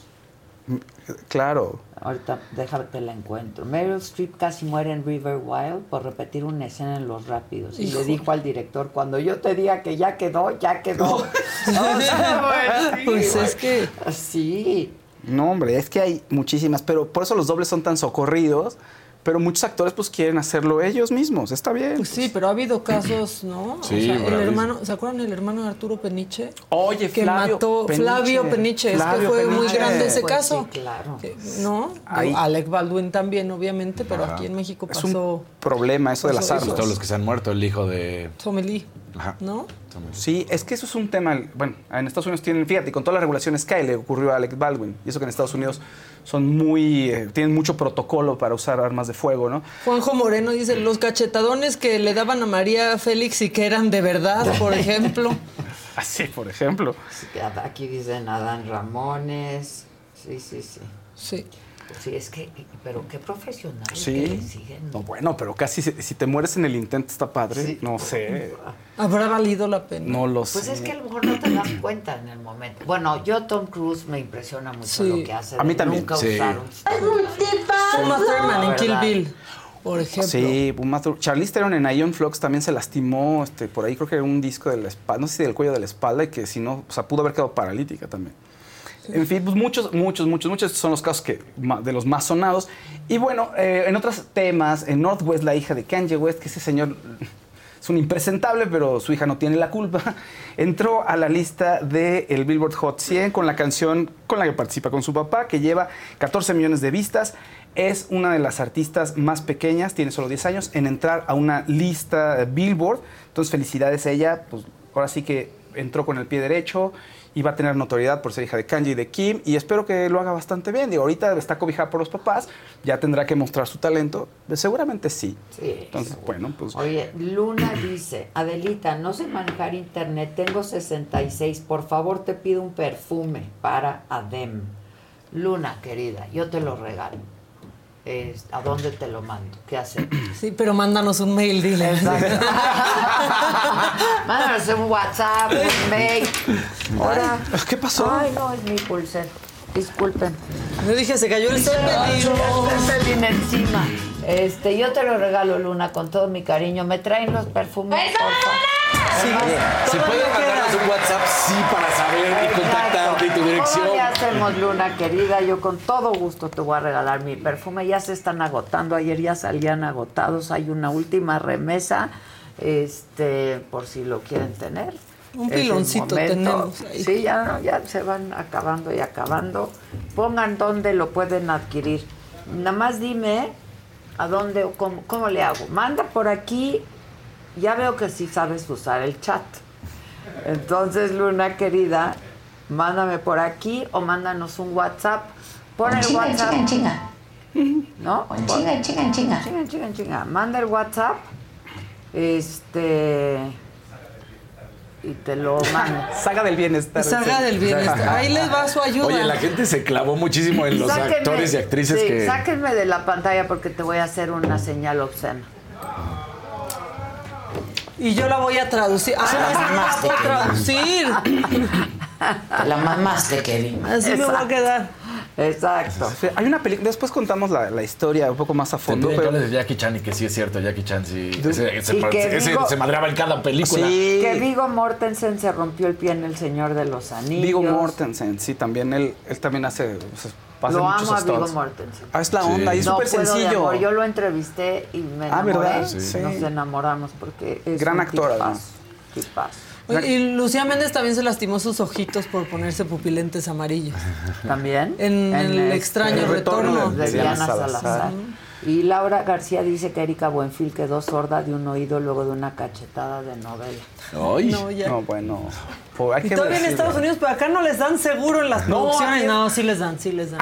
Pero es, no es igual, allá sí te. No, te- hasta de por vida te pagan. Aquí es bueno, no, una disculpa y ya. Mira, palmadita. dicen que lo mismo pasó con Henry Cavill, que en The Witcher por usar pupilentes casi se queda ciego. Ah, sí. Pues es que sí. Se. Sí, Te se lastimó. Oigan, tenemos colorcitos que sacar, si me lo permiten. Venga, ya acabaste. Me falta una de un, col- un colaborador que nos mandó, una colaboradora estrella. Hilda, que saludos, Hilda. Un saludo a Hilda Casillas. Saludos, que nos mandó fotos del concierto de Yuri y de Cristian Castro, la mamá Un de. Toñito. ¿Verdad? Y fue, un- oye, que fue todo un éxito. ¿Le gustó a tu mamá? Le Yo- encantó. todo ayer era el concierto en Instagram, todo era el concierto de Yuri y de Cristian. Es que, que ¿qué Empezaron, dijo?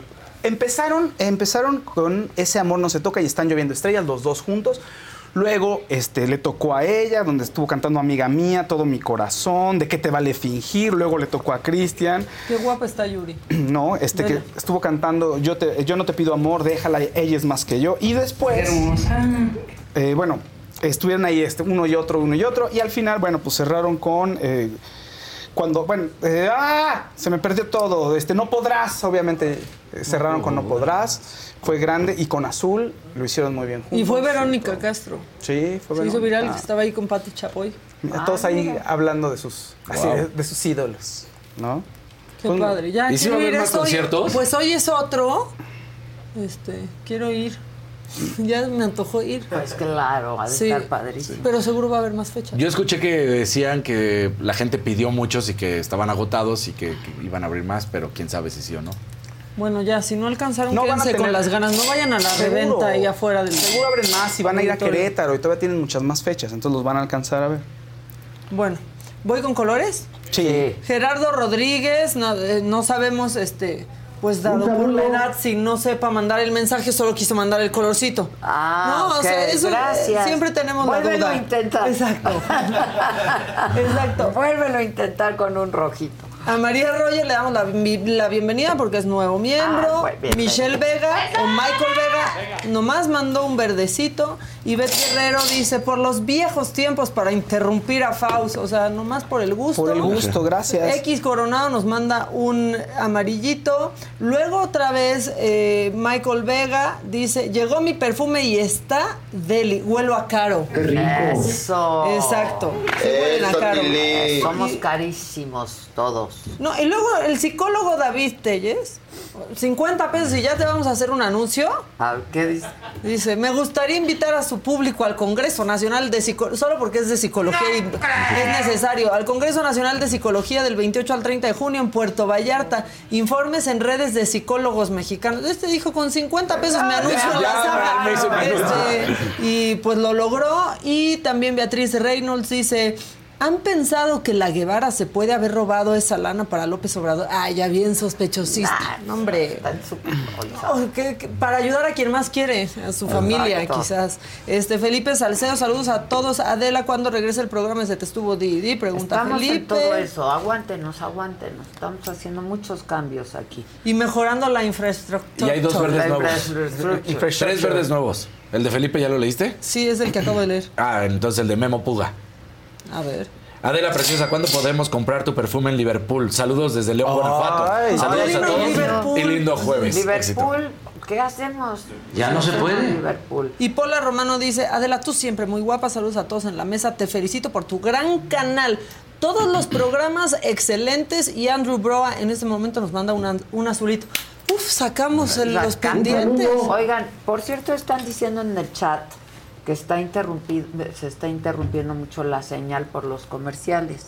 Qué bueno que tengamos. Pues sí, no sé qué, de verdad, no sé paciencia, qué. que- Ahora, si no, pues paguen YouTube Premium. Exacto. Pero Eso, no sé eso no es de nosotros. Dejen, dejen los comerciales para que nos llegue Sí. algo, muchachos, porque está la cosa difícil. Paciencia, paciencia. Paciencia y tolerancia. Y hay mucha inversión. Hay mucha inversión, estamos en haciendo camino. grandes cambios.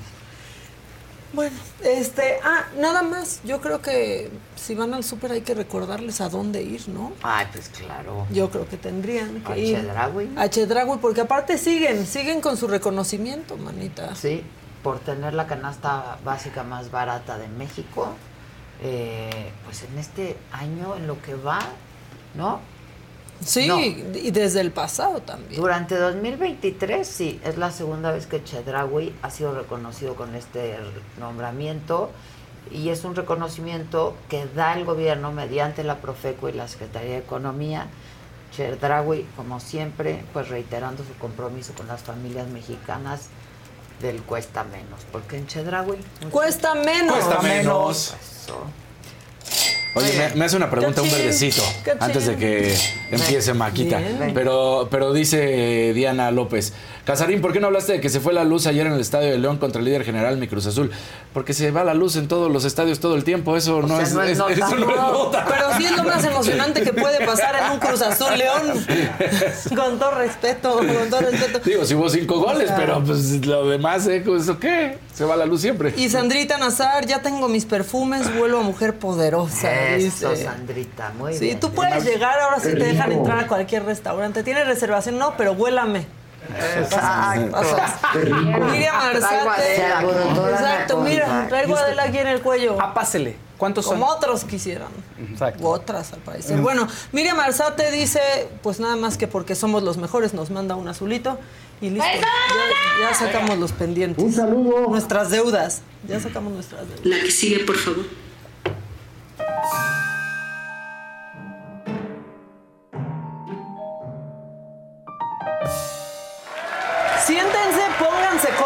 Porque pues lo necesitan para lo que viene porque era más clara la catafixia de Chabelo que los sorteos de Morena de ayer. Luego les voy a dar más razones para que Morena esté enojado con Morena. El presidente se nos puso tan sincero que confesó delitos en la mañanera. No, está divino eso, Este, ¿ya en qué país? Dios O sea, mío. Y de paso vuelve a poner en riesgo un periodista. Eso ya no es nota porque lo ha hecho desde que empezó su, su sexenio. ¿Escucharon hoy Sí. la mañana? Sí. Dando su teléfono. Y luego la presidenta del Senado hizo un avísenme. Así que arrancamos con lo macabrón. Primero nos vamos con Mario Delgado, que pues está dejando claro, ¿no? Bueno, según él, está dejando claro el hecho de que estén llenos de expriistas. Y dice, es que tener expriistas no nos vuelve priistas. Como siempre, nadie defiende a los priistas como Morena. Falló la importancia del momento que estamos viviendo, donde se están conformando dos bloques y queremos que el nuestro sea mayoritario, porque la incorporación de personas que hayan participado en otras fuerzas políticas en el pasado no nos pone en riesgo, sino porque se venga alguien a sumar que estuvo en el PRI, Morena se va a volver priista. No, Morena tiene principios, tiene valores y tenemos un proyecto muy claro. Y no nos vamos a desviar. Nosotros nos vamos a cambiar, quienes cambian son ellos. Y que tendrán que hacer política bajo otros parámetros muy diferentes. Y que tendrán que contribuir a lo que está proponiendo nuestro movimiento. Yo tuve muchos cuestionamientos como coordinador parlamentario cuando hicimos una alianza con el Partido Verde. Acuérdense que el Partido Verde en el 2018 no fue con Morena, fue con el PRI, si no me equivoco, y antes habían ido con el PAN. Entonces decía, pero ¿cómo nos vamos a aliar en el Congreso con ellos? Pues porque ellos nos ayudaron a hacer la mayoría y votaron todas las reformas del presidente López Obrador. Y si no hubiéramos tenido esa suma, no hubiéramos tenido la mayoría calificada, no hubiéramos logrado la reforma.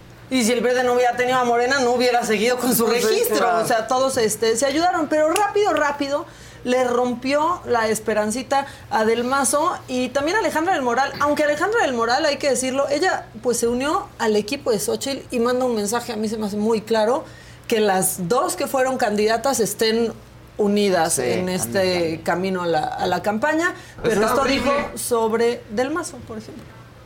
Eh, ni del Mazo ni del Moral van a ser candidatos de Morena.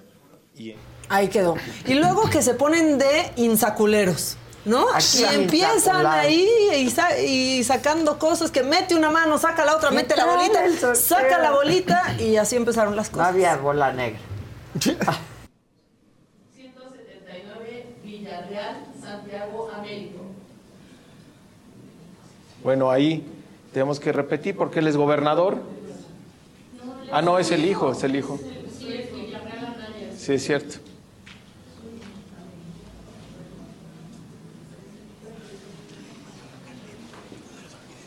Adelante. Recuerde, señor notario. Y parecía que se frició, y aquí todos lo pensaron, porque pues se frició, pero Mario Delgado, porque dijo, ay caray, nos salió el gobernador. Ah, no, le dicen, es el hijo. Ah, no, es el hijo. Porque ya, ya saben, en Morena el relevo generacional es que los hijos de los que están en el poder ahora tomen el poder. Digo, así ha sido prácticamente desde hace mucho tiempo. Pensaron que era el gobernador, pero no, no era el gobernador. Y otros que podrían ocupar un puestito, que se pueden ir despreocupando son... Jesús Ramírez Cuevas, ¿no? El hoy Ya vocero salió, de la presidencia. insacularon. ¡Qué Lo suerte insacula- tuvo, ¿no? y luego otro insaculado. Mira, Sí, sí. después de seis años de andar chupando en peines, lamiendo en peines el fisgón. Rafael Barajas ahora podría estar ahí. Y después está Jorge Gómez Naredo. Su nombre no les va a decir nada, pero es el jefe de información de una revista que es súper imparcial que se llama El Polemón.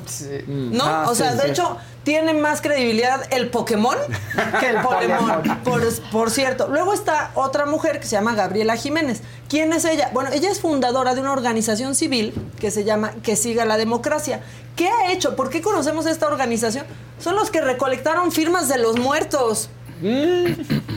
A ver, pues sí es poderosa. Si pudo hacer que firmen los muertos, ¿cómo no se va a Ni merecer ahí? Zulema, man. Ni su Ni lema. Zulema. Ni su lema ni Walter Mercado. Y luego, pues este, también está Víctor Hugo Romo, exdelegado en Miguel Hidalgo, que ya sabemos que es a quien le han encargado que haga todos los montajes para eh, Xochitl Galvez, que le ponga Mochitl y así.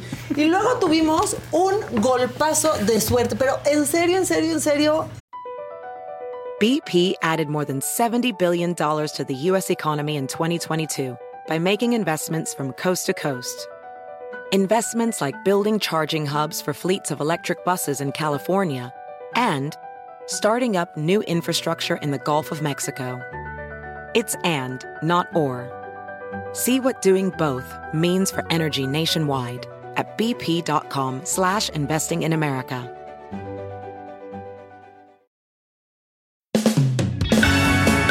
Regresa la taquilla con René Franco, tu boleto de entrada a lo más frívolo de la cultura y lo más profundo de los espectáculos. Escucha el podcast de la taquilla en Spotify o donde quiera que escuches podcast. De lunes a viernes a partir del 11 de marzo, en horario nocturno. La taquilla. Internet, ya estamos aquí.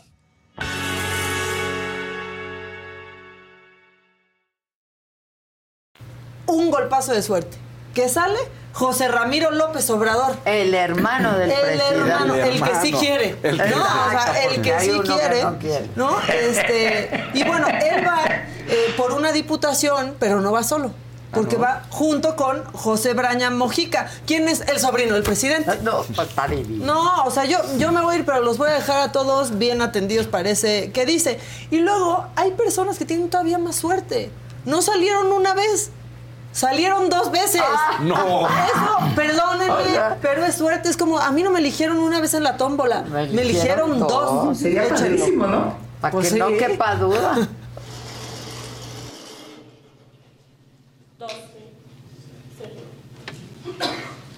Hombres, 12. 12. García Palomares Omar Ellen. García Palomares Omar Ellen. Se repite. Se repiten los dos. Se repiten los dos. ¿Los dos ya salieron? Sí, ya salieron. No, el otro fue cero. A ver, aquí tenemos un caso en donde eh, es García Palomares. Omar García Palomares ya salió insaculado para el Senado, por lo tanto ya no puede participar en diputados. Entonces vamos a repetir la insaculación de hombres. Y en mujeres salió Cero. Cero, cero. el cero, pues también se repite. Entonces vamos a otro turno, por favor.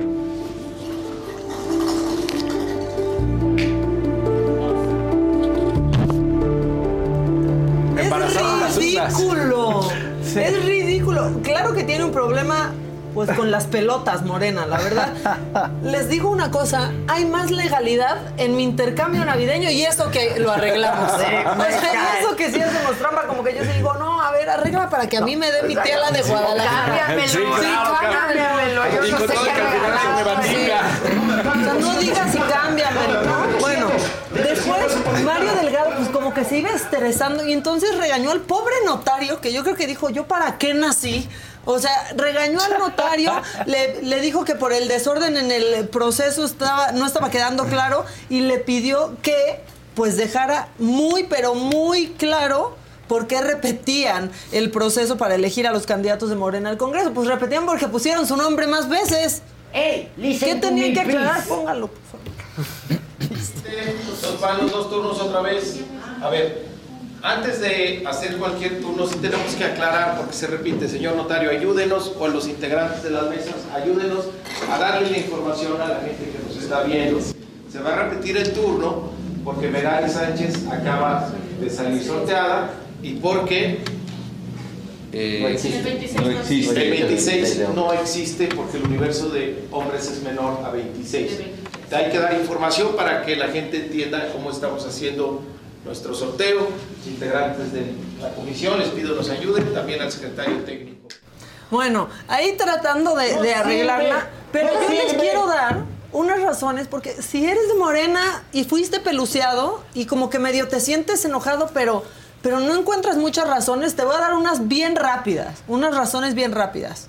Los expristas quedan como propietarios y los, morin- los morenistas pues como suplentes, ahí desmenuzados, eh, de- este, peluceados por, por Morena, ¿no? Para, para quedar más, más claro. Ahora, el proceso de la tómbola estuvo lleno de errores, se repetían los nombres, terminaron eligiendo familiares y amigos. Parecía que era la preventa de Friends and Family de los Pluris. ¿No? ¿A poco no? Sí, claro. No, venga, venga, primero nos vamos a repartir, repartir puros amigos. Y luego ya vemos. Sí, a los militantes los mandan al final y como suplentes. O sea, yo les estoy dando razones para que se acaben de, de enojar, este, y los que quedaron primeros en las encuestas, los mandaron a la cola. O sea, por si quieren un poco. Eso por Morena, eso pasó. Y el presidente ayer, pues nos regaló esto, que es pues la confesión de cómo con una llamadita a Saldívar lograban presionar a jueces, hacer que ignoraran errores en el proceso, en el MT, en el MP, perdón. Este, pues para que no les cayeran, no se les cayeran los casos. Lo dijo el presidente, no salió en el New York Times, no fue el Washington Post. Pues fue el presidente. Cuando estaba el ministro Saldívar de presidente de la Corte, había más recato. Todavía cuando había un asunto así, de ese tipo, de este tipo, nosotros respetuosamente interveníamos. Porque es que no solo es la libertad, aun cuando se trate de libertad domiciliaria, eh, para políticos, sino la delincuencia organizada, este, con mucho poder. Acaba de, acaban de suceder eh, casos así, este, donde eh, los jueces protegen y ordenan que se libere a un delincuente en horas, no 72 horas, en 24 horas y un sábado. Y tenemos que andar pendientes para ver si no tienen Pero luego llega la ministra Piña y, y ya pues no ya se no, que puede. porque Ya la no se puede. autonomía, ¿no? ¿Cómo? Entonces Germán Martínez, que le pusieron un cohete en donde se imaginen, pues desde el Senado le dijo que era pues prácticamente un paje de Palacio Nacional, Arturo Saldívar. Presidente confesando que le daba instrucciones al ministro Saldívar para que los jueces actuaran conforme al, al querer presidencial. La verdad, esa confesión de parte que releva la prueba es una confesión de que no cree en la división de poderes, no cree en el ejercicio dividido entre los poderes, el ejecutivo, el legislativo, el judicial, por el que hemos luchado y por el que hemos trabajado. Y la verdad deja muy mal parado al ministro Saldívar en su presidencia. Yo creo en un país con división de poderes y no creo y condeno la confesión del presidente de que en México durante el mandato de Saldívar en la presidencia había jueces de consigna, jueces de consigna, no jueces de legalidad ni ministros de constitucionalidad. Bajo ninguna circunstancia. El presidente no solo confesó que mete las manos al Poder Judicial, ya lo había dicho Saldívar en el caso de Ayotzinapa. Se metían y hacían una reunión y estaba Saldívar en el caso de Ayotzinapa. Lo dijeron. Y también mete las manos en el proceso electoral que está enturbiando y que puede acabar con jueces de consigna un proceso electoral judicializado. La verdad es lamentable que el presidente el día de hoy haya dicho eso, que quiere ser dueño de la voluntad de los jueces autónomos, de los magistrados autónomos y de los ministros que deben ser autónomos. Ahora, ¿qué opinaba el Arturo Saldívar del 2019 sobre la autonomía de la Corte? Por favor, pongan el, el tuit. Lo celebro, no reclamo a críticos del gobierno, no me toca, reclamo a quienes afirman que la Corte no es independiente sin aportar una sola prueba. Eso es todo, porque esas críticas gratuitas confunden y hacen daño de manera injusta. Me dicen que eso lo, lo puso después de colgar con el presidente en su despacho. Y decirle, sí, presidente, yo lo checo. Este, bueno, pues puso ese tweet para que vean, para que no crean todo lo que pasa en las, en las redes sociales. Hoy fue Saldívar con Ciro, que es al único lugar donde va, porque aparte es su colaborador, y dijo que rotundamente no. Entonces el presidente nos está choreando. ¿No? O sea, ¿cuál es el mentiroso? ¿El Swifty o el Lefty? ¿Cuál es el mentiroso? ¿El Swifty o el Lefty? Yo ya no sé, yo No, ya no, no. sé. Y ahora como el lefty de último momento nos mandó un macabrón, voy a meter aquí lo que dijo el- lo que hizo el presidente hoy, porque está muy enojado, pero muy enojado. Con el New York Times. Con el New York Times, que yo siento Time. que el New York Times, Time. Yo siento que el presidente no sabe, ¿no? Y tomó esta carta como si lo estuvieran queriendo extorsionar. Sí. La verdad es Así que lo así planteó, se hace, así se hace. Pues cuando tú estás haciendo una investigación, pues tienes que pedir. ¿No? Notificas, avisas. Claro. Noti- no, y aparte, pues buscas. Necesitas algo que decir, Buscas quieres... la, la Claro. parte, acu- la parte acusada, pues le das oportunidad de responder las preguntas. Que es como de se los debe hacer. cuestionamientos que plantea Claro. la ¿No? investigación. Vamos a Así publicar es como esto. se tiene que hacer. Aquí está. Tienen algo que decir para publicarlo todo. Exacto. Ah, pues el presidente no sabe y yo creo que pensó que No, bueno, lo querían extorsionar. Además, pues les quemó el la investigación, ya se les adelantó. Pero te digo algo. Pero ahora la van a tener que sacar rápido en el New York Times. Es que yo no creo que la quemó. Al contrario, la Pues la calentó. Estamos listos para leerla. Pero Porque además esto- dicen que hay documentos que Pues- evidencian. Pues ahí están las cosas. Esto dijo, esta carta la mandó la editora de la corresponsalía en México, del New York Times, a Jesús Ramírez Cuevas, que ya, este, ya se nos va a hacer legislador. Pero antes, esto. ¿A qué hora recibiste el documento? En la mañana. En la mañana. Y te pusieron a las... A las 5 de la tarde era la- A ver, el momento para... Ya, ya estamos fuera de tiempo. A ver, no, pero... Todo, completito. Aquí. Bueno. Estimado Jesús. ¿Cómo te quieren? Le saluda Natalie Kitrov, jefa de la corresponsalía del periódico New York Times en México. Cuando, cuando, cuando, ¿qué, güey? ¿Cuándo Quiero informarle que estamos trabajando en un reportaje sobre una investigación que realizó el gobierno de Estados Unidos. Esto está interesante porque el gobierno de Estados Unidos ahora va a tener que informar.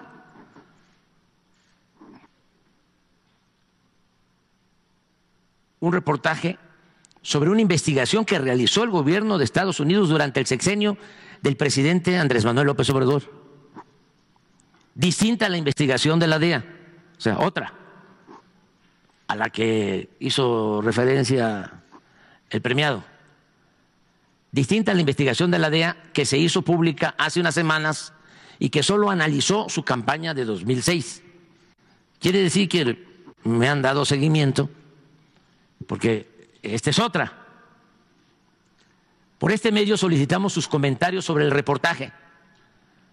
Tenemos hasta las 17 horas hoy, el 21 de febrero, los comentarios, para incluirlos en el artículo.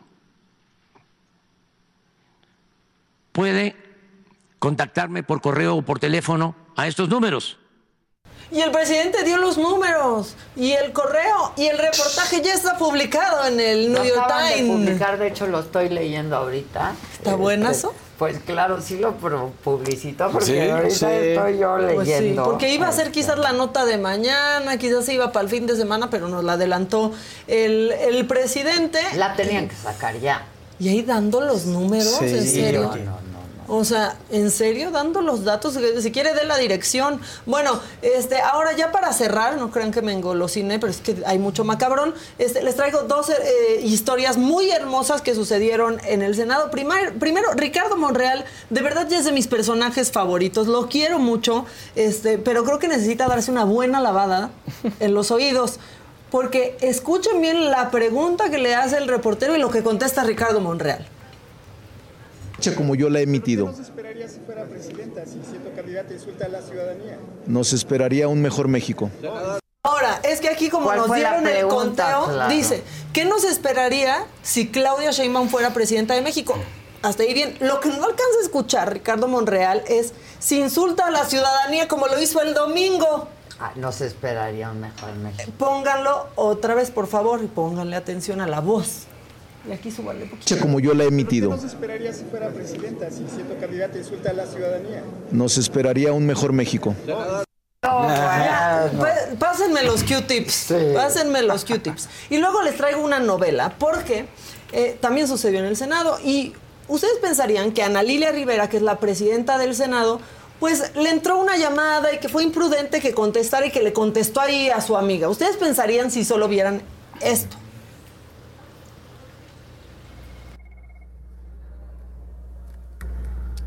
Mande. Ay, no manches, pinche loca.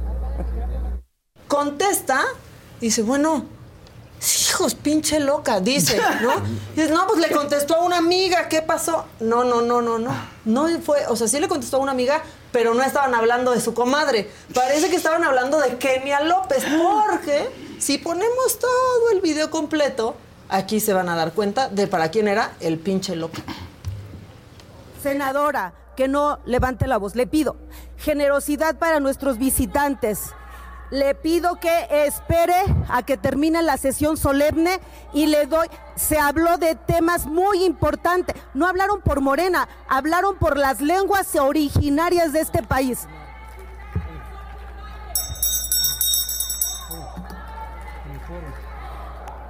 Con el quórum de la sesión ordinaria de hoy y con fundamento en lo dispuesto por el artículo 56, fracción tercera del reglamento del Senado y en el acuerdo de la mesa directiva aprobada el pasado 13 de febrero, iniciamos la sesión solemne para recibir la visita del señor Namá Mayara, presidente de la Cámara de Consejeros del Reino de Marruecos, por lo que solicito a las senadoras y los senadores Elvia Marcela Mora Arellano, Berta Alicia Carabeo Camarena, Ruth Alejandra López Hernández, Gabriela Benavides Cobos, Antonio García Conejo, Aníbal Ostoa Ortega, Indira Paola López Carreto y Daniel Gutiérrez Castorena acudan a recibir a nuestro invitado,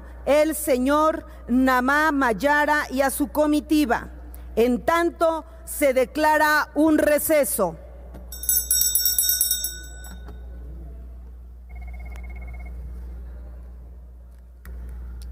Mande. Ay, no manches, pinche loca.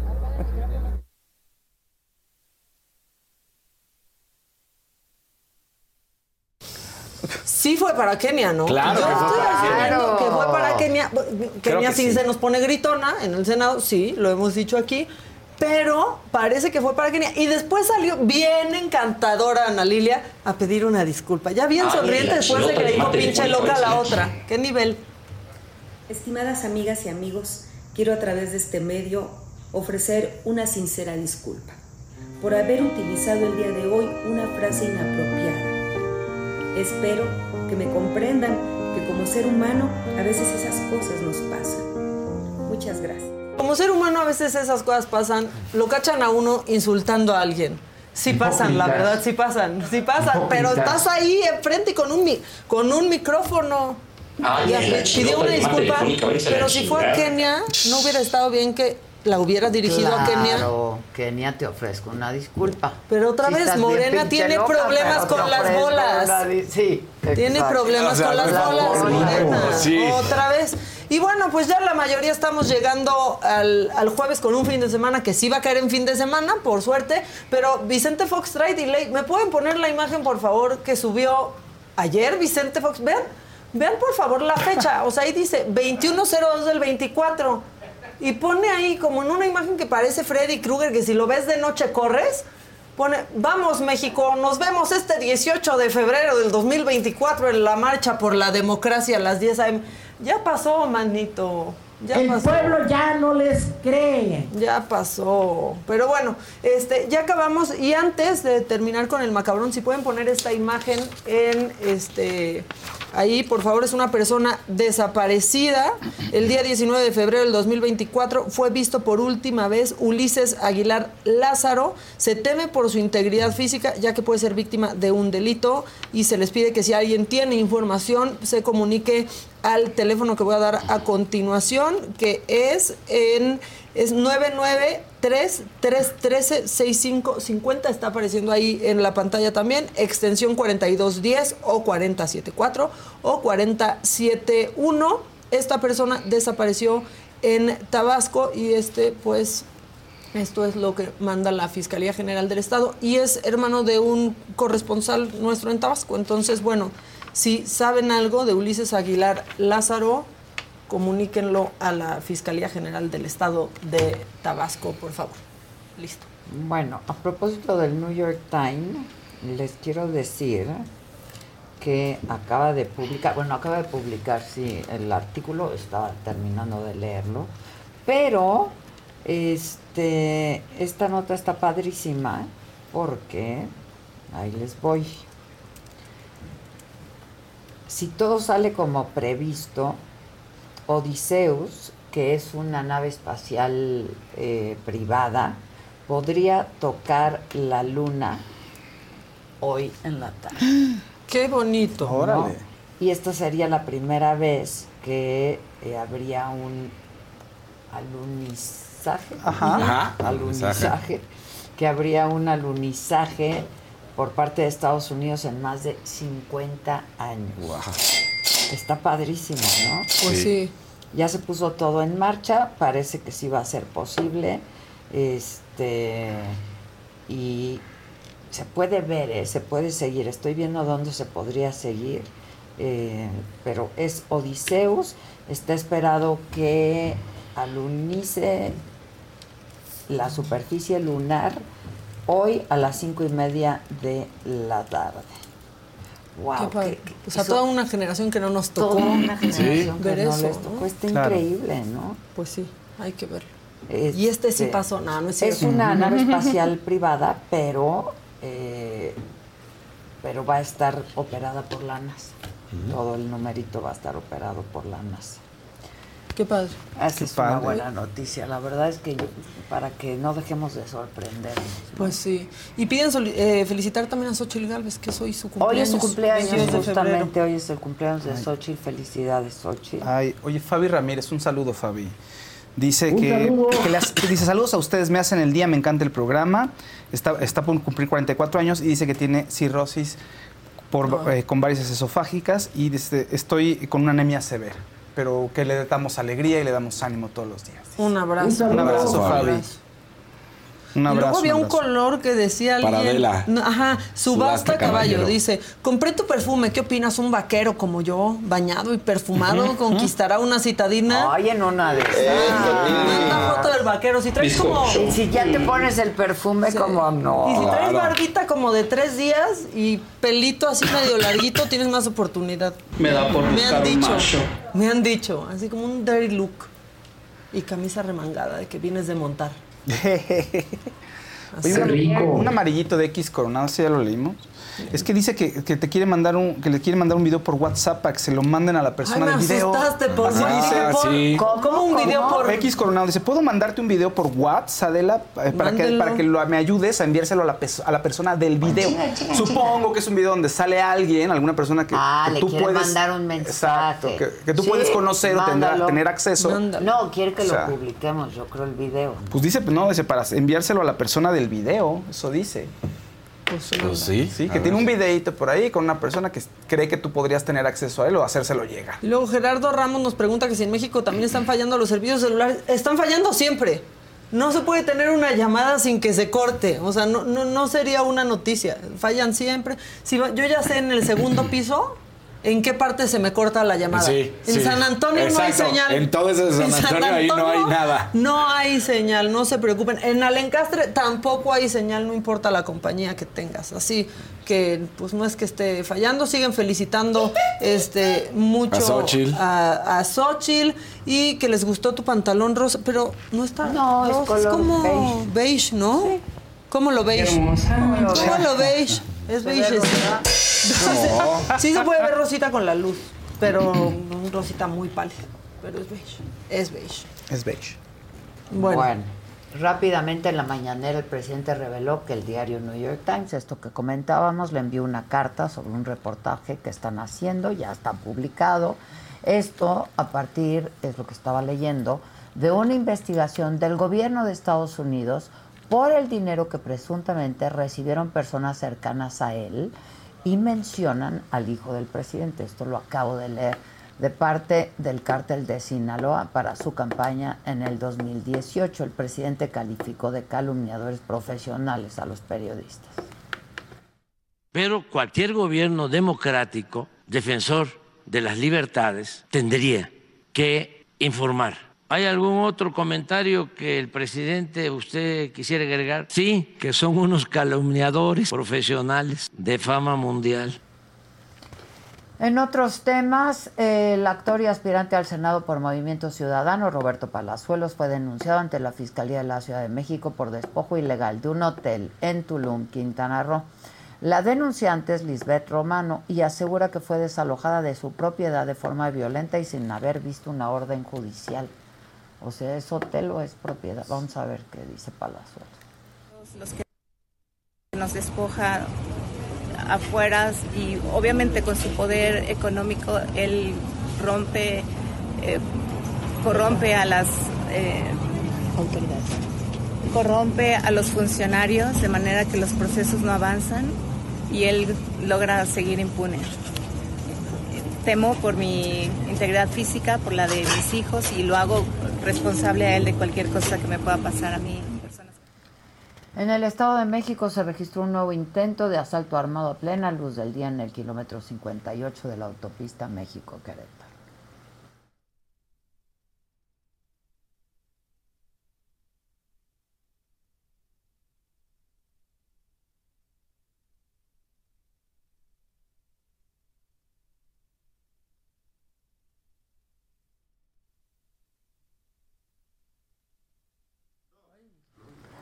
En Nuevo León, eh, Protección Civil combate un incendio que hasta este momento ha consumido ya 10 hectáreas en la sierra del municipio de Santiago.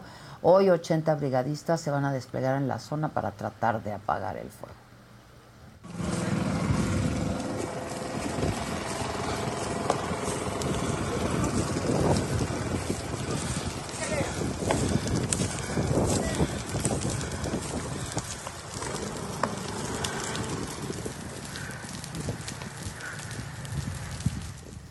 Venezuela, luego de un derrumbe en la mina de oro Buya Loca, se han reportado por lo menos 25 muertos, más de 100 personas sepultadas. Las autoridades continúan eh, trabajando para rescatar a los mineros que siguen bajo tierra. ¡Juégala que viene completo! ¡Juégala! ¡Juégala que viene completo! ¡Eh! ¡Corre, corre! ¡Ay, ya! Joan, Joan, Joan, vente. Bueno, pues esto es lo más importante hasta este momento. Por supuesto, pedirles, pedirles que se suscriban a nuestro canal de la saga, que le den like a nuestros contenidos, a nuestras transmisiones y que eh, activen la notificación de la campanita para que justamente les lleguen todos nuestros contenidos. Los pedimos porque a ustedes no les cuesta nada, casi nada, que es picarle a una notificación y a nosotros de verdad nos da mucho para poder seguir adelante. Por cierto, hoy a las 8 de la noche estrenamos nuestra conversación con los Aguilar, Pepe Aguilar y Ángel Aguilar. No había manera de pasar porque los Aguilar estaban cantando. Hoy es la primera entrevista que hacemos Ángel y yo juntos. ¿Juntos? ¿Con quién mejor que contigo? Y es muy difícil decirle a los hijos cuando algo no les está saliendo muy bien, ¿no? ¿Puedo contestarle? Sí. Es la primera vez que hablamos de esto, ¿eh? Después de La Sevilla. verdad, sí. Es la primera sí. vez que se habla. A ver, cuénteme. Y yo no tengo bronca en hablarlo. ¿Tú manejas tu lana?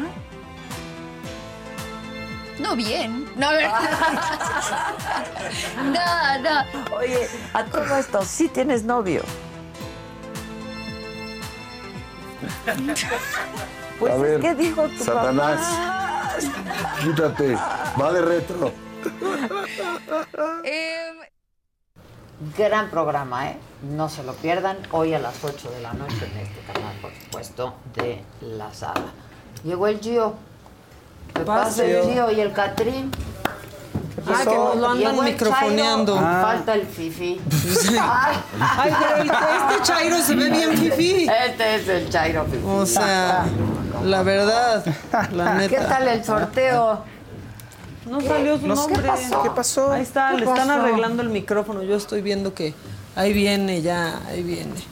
Oye, este, la cara de Ángel Aguilar es que tiene la cara que tendríamos todos si nos estuvieras entrevistando con nuestro papá Exacto. juntos. Sí. Híjole. Claro, la verdad. Muy casi- Pero no Ay. sabes Entre qué padre relación, ¿eh?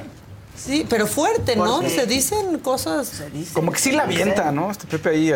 Órale. Mira, es que vela ahí, contesta. y- No, ¿no? no, eso, eso estuvo muy ¿Sí? chistoso. No, no, se quieren mucho, la verdad se respetan mucho. Me parece que Pepe respeta mucho la vida de Ángela, vive sola, tiene novio, ya sabrán esta noche quién es su novio.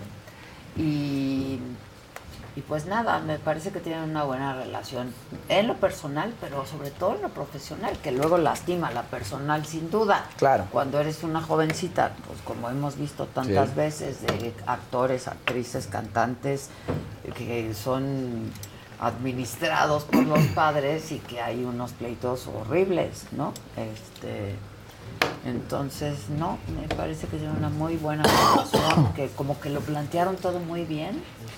Este, Ángela usa los servicios de la compañía del padre y cuando el padre la necesita, pues le paga, ¿no? Sí, claro. Y así están. Y pues es negocio, de eso viven, ¿no? La familia. Sí, que esté pues, clarito. pero ella tiene su lana. Está padre, está padre. Mira, Pásale, ya. Vente, Gio. Vente, Gio.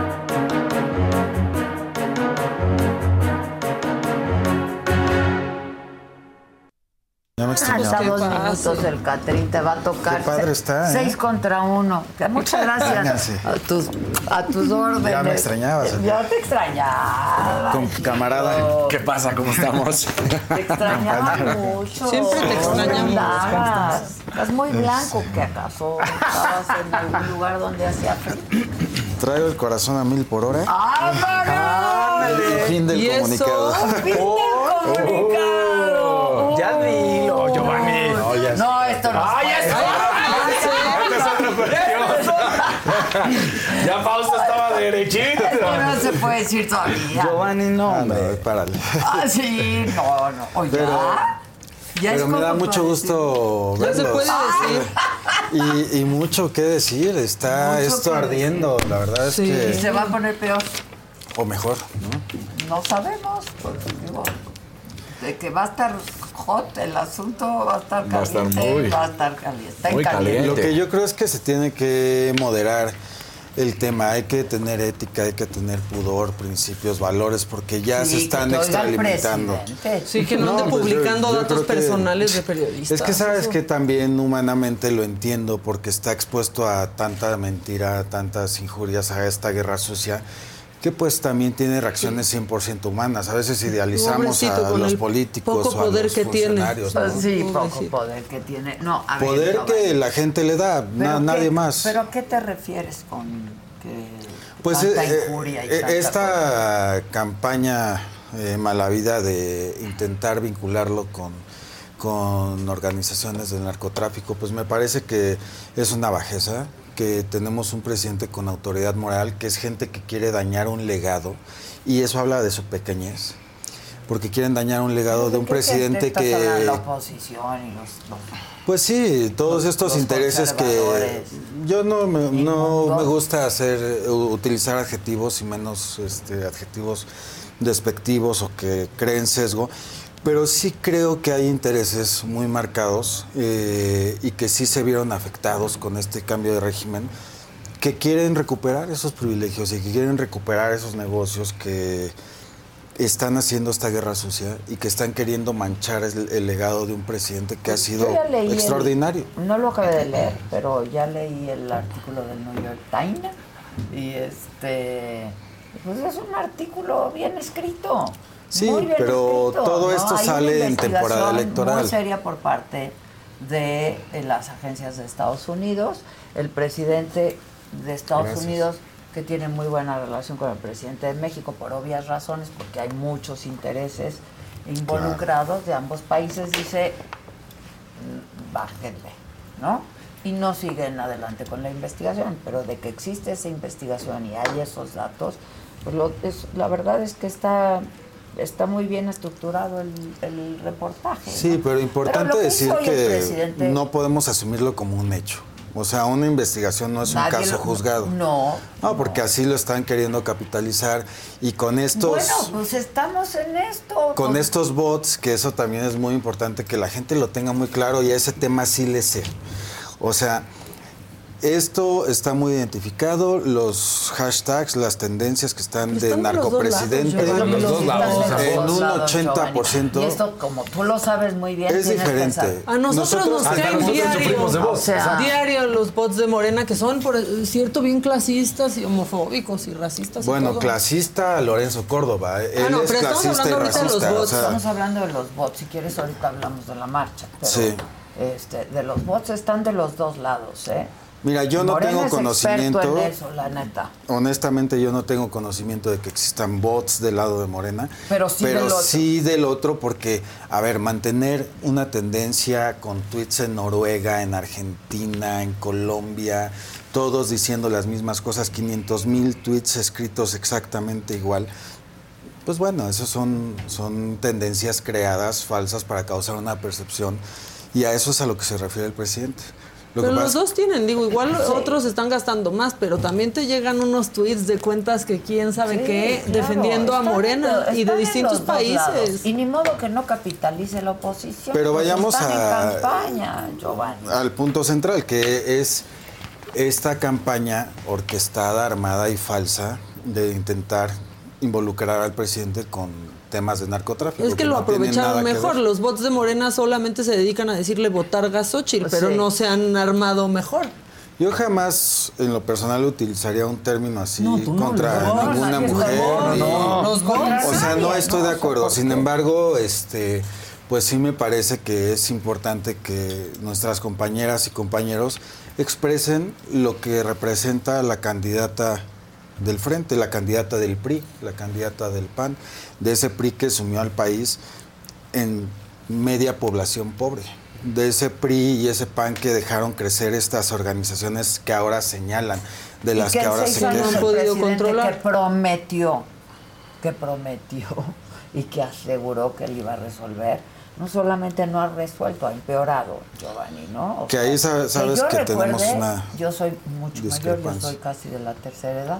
Este, que Tú eres un pero yo recuerdo- avión, eres un crack. Muchas gracias. Este, nunca había habido, yo no me había tocado vivir un México tan violento, tan dolido, tan doliente, y tan sangriento, ¿eh? De Sí, verdad, se, o se sea, dejaron una descomposición social terrible y esa fue Por la herencia eso, que, que asumimos y se está trabajando. O sea, nadie ha dicho que no y como bien dices, el, el presidente quiso y luchó 18 años por esta responsabilidad que hoy tiene y que está trabajando todos los días para enderezar el rumbo. Pero Bueno, pues su estrategia fallida. Yo no dudo de su buena intención, pero estrategia fallida. Yo no le llamaría hay una bola así, de yo- ahí. yo no le llamaría así, yo creo que lleva un proceso, lleva su tiempo y creo que esta me la llevo. Te doy uno nuevo. Sí, a ver, ¿puedo? Sí, ve qué rica. Por está. si tienes que dar un Es regalo. ¿eh? Está delicioso. Sí, está deliciosa. El otro día vi tu entrevista con Christopher Uckerman. Ajá, ajá. Sí, ¿no? Se Sí, dio- sí, sí, claro. Le encantó. Saludos a me lo encontré en la- me lo encontré a los dos, tres días en un evento. Es que sí y está me dijo, huele. Ah, no, huele". y se lo llevó al Sí. Super Bowl. ¿No viste ese video? No. Subió, lo llevó creo que Vogue al Super Bowl. Este, y como que estaba grabando su paso a paso para arreglarse, para ir al Super Bowl. Y en su baño sale el perfume. Ay, pasa. Lo vimos, lo vimos. Nadie me Ah, lo pongo reenvía, más por porque favor. para eso de las estrategias. Exacto. A, a las mujeres les va a encantar este, esta loción. Pero a los hombres también. No por eso, Es pero a, a la mujer le va a encantar olerla un lo hombre, claro. ¿Cómo dijiste que se llamaba? Ah, no le Lo pellizco, no, ahorita no es momento. No, no, Buenos días. Ahorita no digas. Oye, ahora sí, eso está increíble, ¿eh? Tengo que. Está padrísimo. Sí, está Padrísimo. Ah, pues Tú me prometiste uno. Ya. Verde, no me lo has mandado. Ah, sí. Vengo de leñador. Pero mira, ese está padrísimo. Hacer del Ese te lo hizo Muy Sí. bonito. el que nos iba a hacer y no nos hizo ni una camiseta. Que le digan. Hay, com- hay compañeros, fíjate, ahorita que llegó Roberto, que me da mucho gusto verte, que me han reclamado que cómo me atrevo a decirle que es brillante. Pues pa- para mi entender lo es. Pues sí, para el mío Este, también. y, y habrá otros Chachín. otros personajes también en la oposición que lo sean, tan confundidos, tan- pero Estábamos hablando de. Ya, este, Ah, ya, ya hay un café. ya estoy, pero ese Ah, es de para Roberto. aquí. Hoy no trajiste tu No café. traje mi café, vengo cargado. O- Hoy no le pagaron la mención a Starbucks. Por eso. Nos retiraron el patrocinio. Exacto. Híjoles, qué caray, qué caray. Estábamos hablando de lo que dice Giovanni, lo que llama Giovanni una campaña de desprestigio por intereses, este, no de la oposición en contra del presidente y sus posibles ligas con el narcotráfico. Tema muy delicado, ¿no? Y lo del New York Times. Que no ha salido, ¿no? Todavía. ¿Ya salió? Ya, ya, ya, ya lo Acaba de estaba salir. Ah, pues Acaba es de que el salir. presidente muy hábil les quemó las notas. Sí, pero. Pues no se las quemó, yo también pensé que se las y- había y le dio vuelo al mismo Le tiempo. dio vuelo, porque ahorita ya todos estamos ahí. Que no, no dice nada, ¿no? O sea, no, no dice, hay. dice que hay una investigación, que Que terceros eh, habían estado informando, que por parte de. Estados Unidos había una investigación y Que que, el presidente esta- dijo, ciérrenla. que fue ¿no? cerrada en esta administración Sí. este, en Estados Unidos. Eh, parece otra vez la historia de revelaciones de, de terceros. Y digamos el dato más, más duro que yo advierto de esa, de esa pieza es que los supuestos videos en poder del Mayo Zambada, que al parecer no se los dieron, porque si no pues, estarían pasando los videos Sí, y no claro. la existencia video. Claro. Eh, yo, yo, yo, yo tendría mucho cuidado Yo te oí el otro día con Ciro diciendo que hay que tener mucho Hay que cuidado, tener porque mucho ahora cuidado. ya es saber quién es más narco y quién tiene Ajá, más quién, relaciones con quién él. es más narco y eso puede, digamos, puede eh, disolver la confianza que es básica en cualquier ejercicio de política en un país libre, democrático. Eh, yo, yo traía mención en esa, en esa intervención el caso del macartismo. El macartismo, años 40 o 50, un senador decía, tengo en mis manos evidencia de que Adela Micha es, este, es una infiltrada rusa en los Estados Unidos. Y eso provocó muchas cosas, persecuciones políticas, implicó autocensuras en, distintos espacios, en la academia, en, los artistas, en la cultura. Generó también eh, un régimen de desconfianza. Y creo que es uno de los espacios, momentos más, eh, más duros de la vida política de Estados Unidos, que motivó que tuvieran que hacer una comisión de la verdad en el Congreso para desmontar todo este régimen de sospecha eh, eh, anticomunista. Eh, Uso la imagen para, para tratar de transmitir que esto le puede pasar al país si seguimos jugando, jugando, frivolizando las acusaciones de narcovinculación o de narcorrelación. Si hoy yo te digo, tú eres una periodista relacionada con el narco, y le digo, Giovanni, tú eres miembro de un partido narco y todo. Entonces todos nos empezamos a acusar de eso. ¿Quién se va a sentar a la mesa y con qué confianza Claro. se va a sentar a la mesa? Eh, y, es- y eso puede acabar en ver quién es más narco, ¿no? ¿Qué, qué debe suceder en un país eh, de instituciones? Si hay una... Una investigación. Por supuesto. Pues claro. Por supuesto. Y el presidente debería de ser el primer interesado Y- en que y- se haga la Y investigación. yo creo que el presidente expresa, como siempre, de sus propias palabras. Si él no hubiese reaccionado políticamente ventajoso, haciendo eh, este, leña del árbol caído, Genaro García Luna y el general Cienfuegos, eh, hoy estaría sería invulnerable a las... Pero son casos muy No distintos, son ¿no? casos- O sea, son casos tremendamente distintos. De entrada, Roberto, yo no podría asumir como iguales un caso juzgado de una investigación que no prosperó. O sea, primer punto, ¿no? que no prosperó, si seguimos el guion de lo que nos dijeron, no prosperó porque por razones políticas Exacto, se decidieron. Bueno, que quién dijo eso. El gobierno de Estados Unidos. Sí, Que por eso, no pero no, no hay un caso juzgado, el otro sí. El problema, El Giovanni, otro está sí en el hecho de que- En el caso Cienfuegos está juzgado. No, el caso de García Luna, que En el caso- fue el Garza- el encargado de BP added more than $70 billion to the U.S. economy in 2022. Investments like acquiring America's largest biogas producer, Archaea Energy, and starting up new infrastructure in the Gulf of Mexico. It's and, not or. See what doing both means for energy nationwide at bp.com slash investing in America.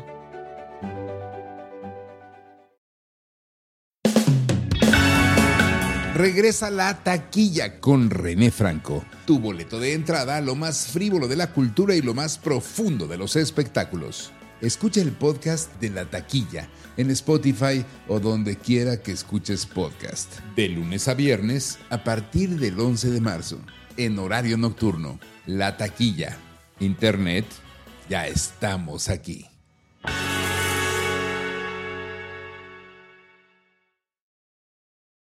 Procurar la seguridad de todos los mexicanos. el caso de García Estaba ¿en aliado con caso- un en cártel en qué y eso es un tema está? ya comprobado, juzgado. el ca- eso sí es está juzgado. Está juzgado por un juzgado popular, unos jueces populares, no está dictada sentencia, está pospuesto el veredicto del, del tribunal. Bueno, ya fue declarado ¿Y aquí en culpable, hablando nada más Puede- términos. puede- como puede. Estados Unidos. ¿no? Puede, no, no, O sea, aquí no hay puede, nada pueden pasar muchas cosas en el juicio de García Luna. Está bien, Hay qué bueno posibilidades que hicieron pachanga con esos temas.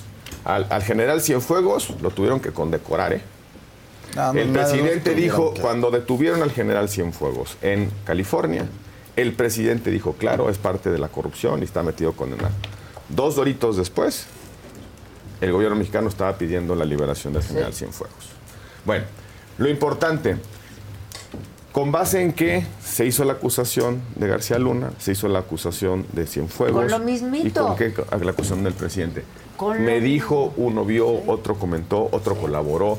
Los delincuentes tienen, entienden las, eh, las recompensas de ese tipo de eh, instituciones, las colaboraciones.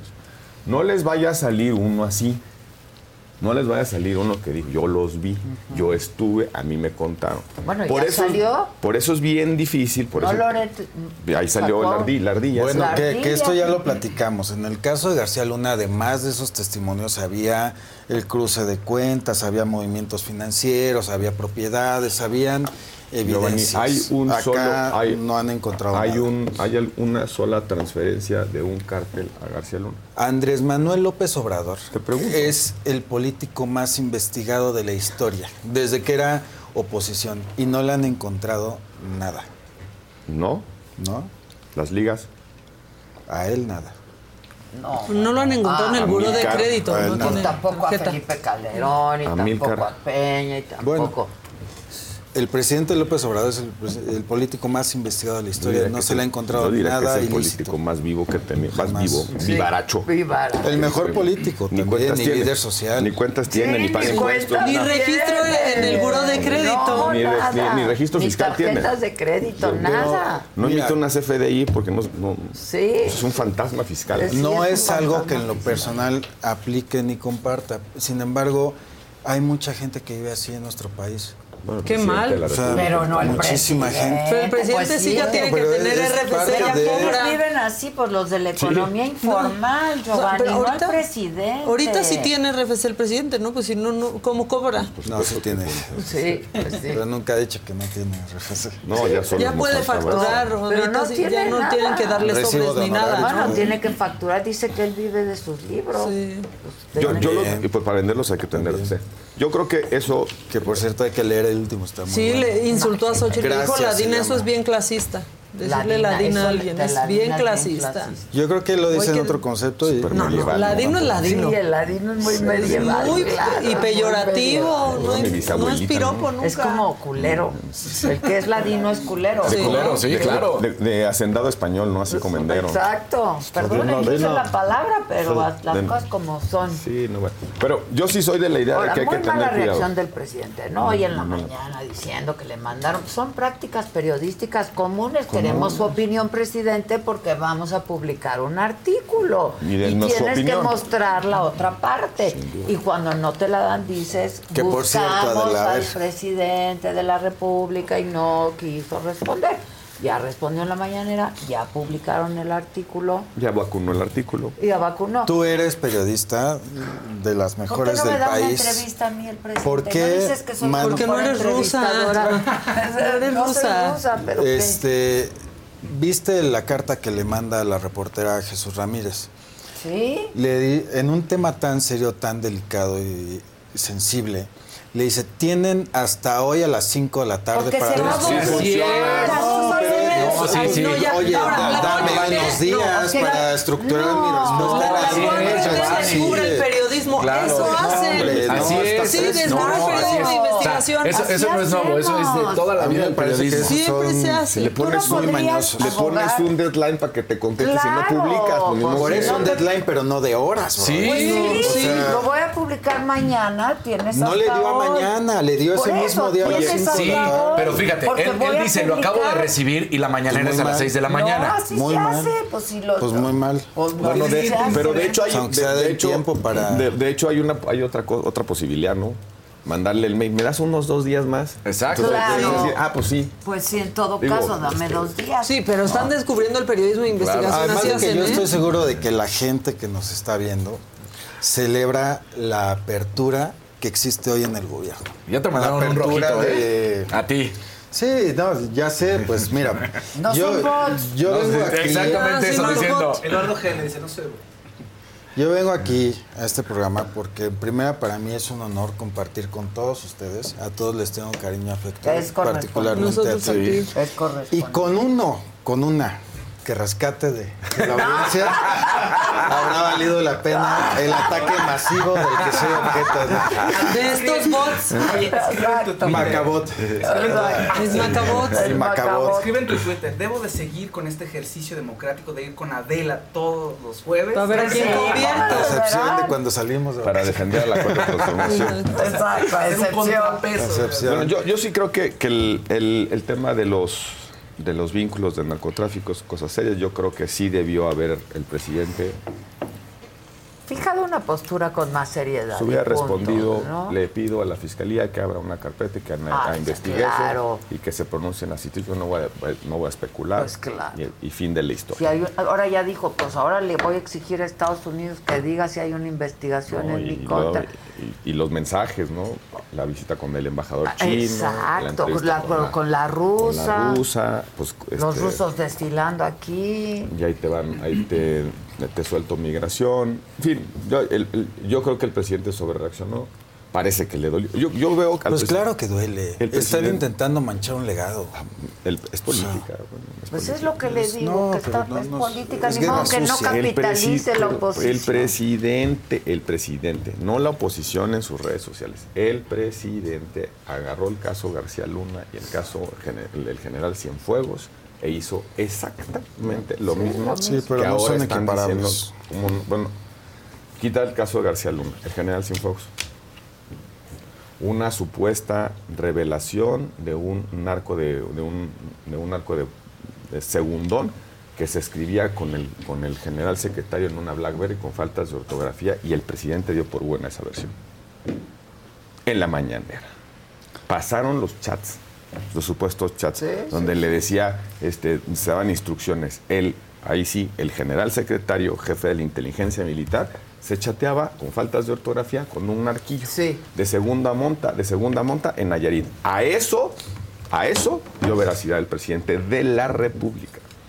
Y ahora dicen, es que no me digan narcopresidente, pues, pues si, si, si tú das... Es que no le dicen, es que son bots que están creando esas tendencias. Nadie le dice más que los Oye, presidentes pero del espérame, PRIAN. de, de verdad, entonces, No, si son bots y no son personas, ¿por ¿Para qué qué les duele? da? Exacto, ¿para qué les da importancia? Muchos bots porque- de carne y hueso le gritaron así el domingo. Pero si son Lo, muchísimos, lo si que son no le bots. gusta a la oposición y no le gusta a algunos periodistas es que ahora el presidente les responda.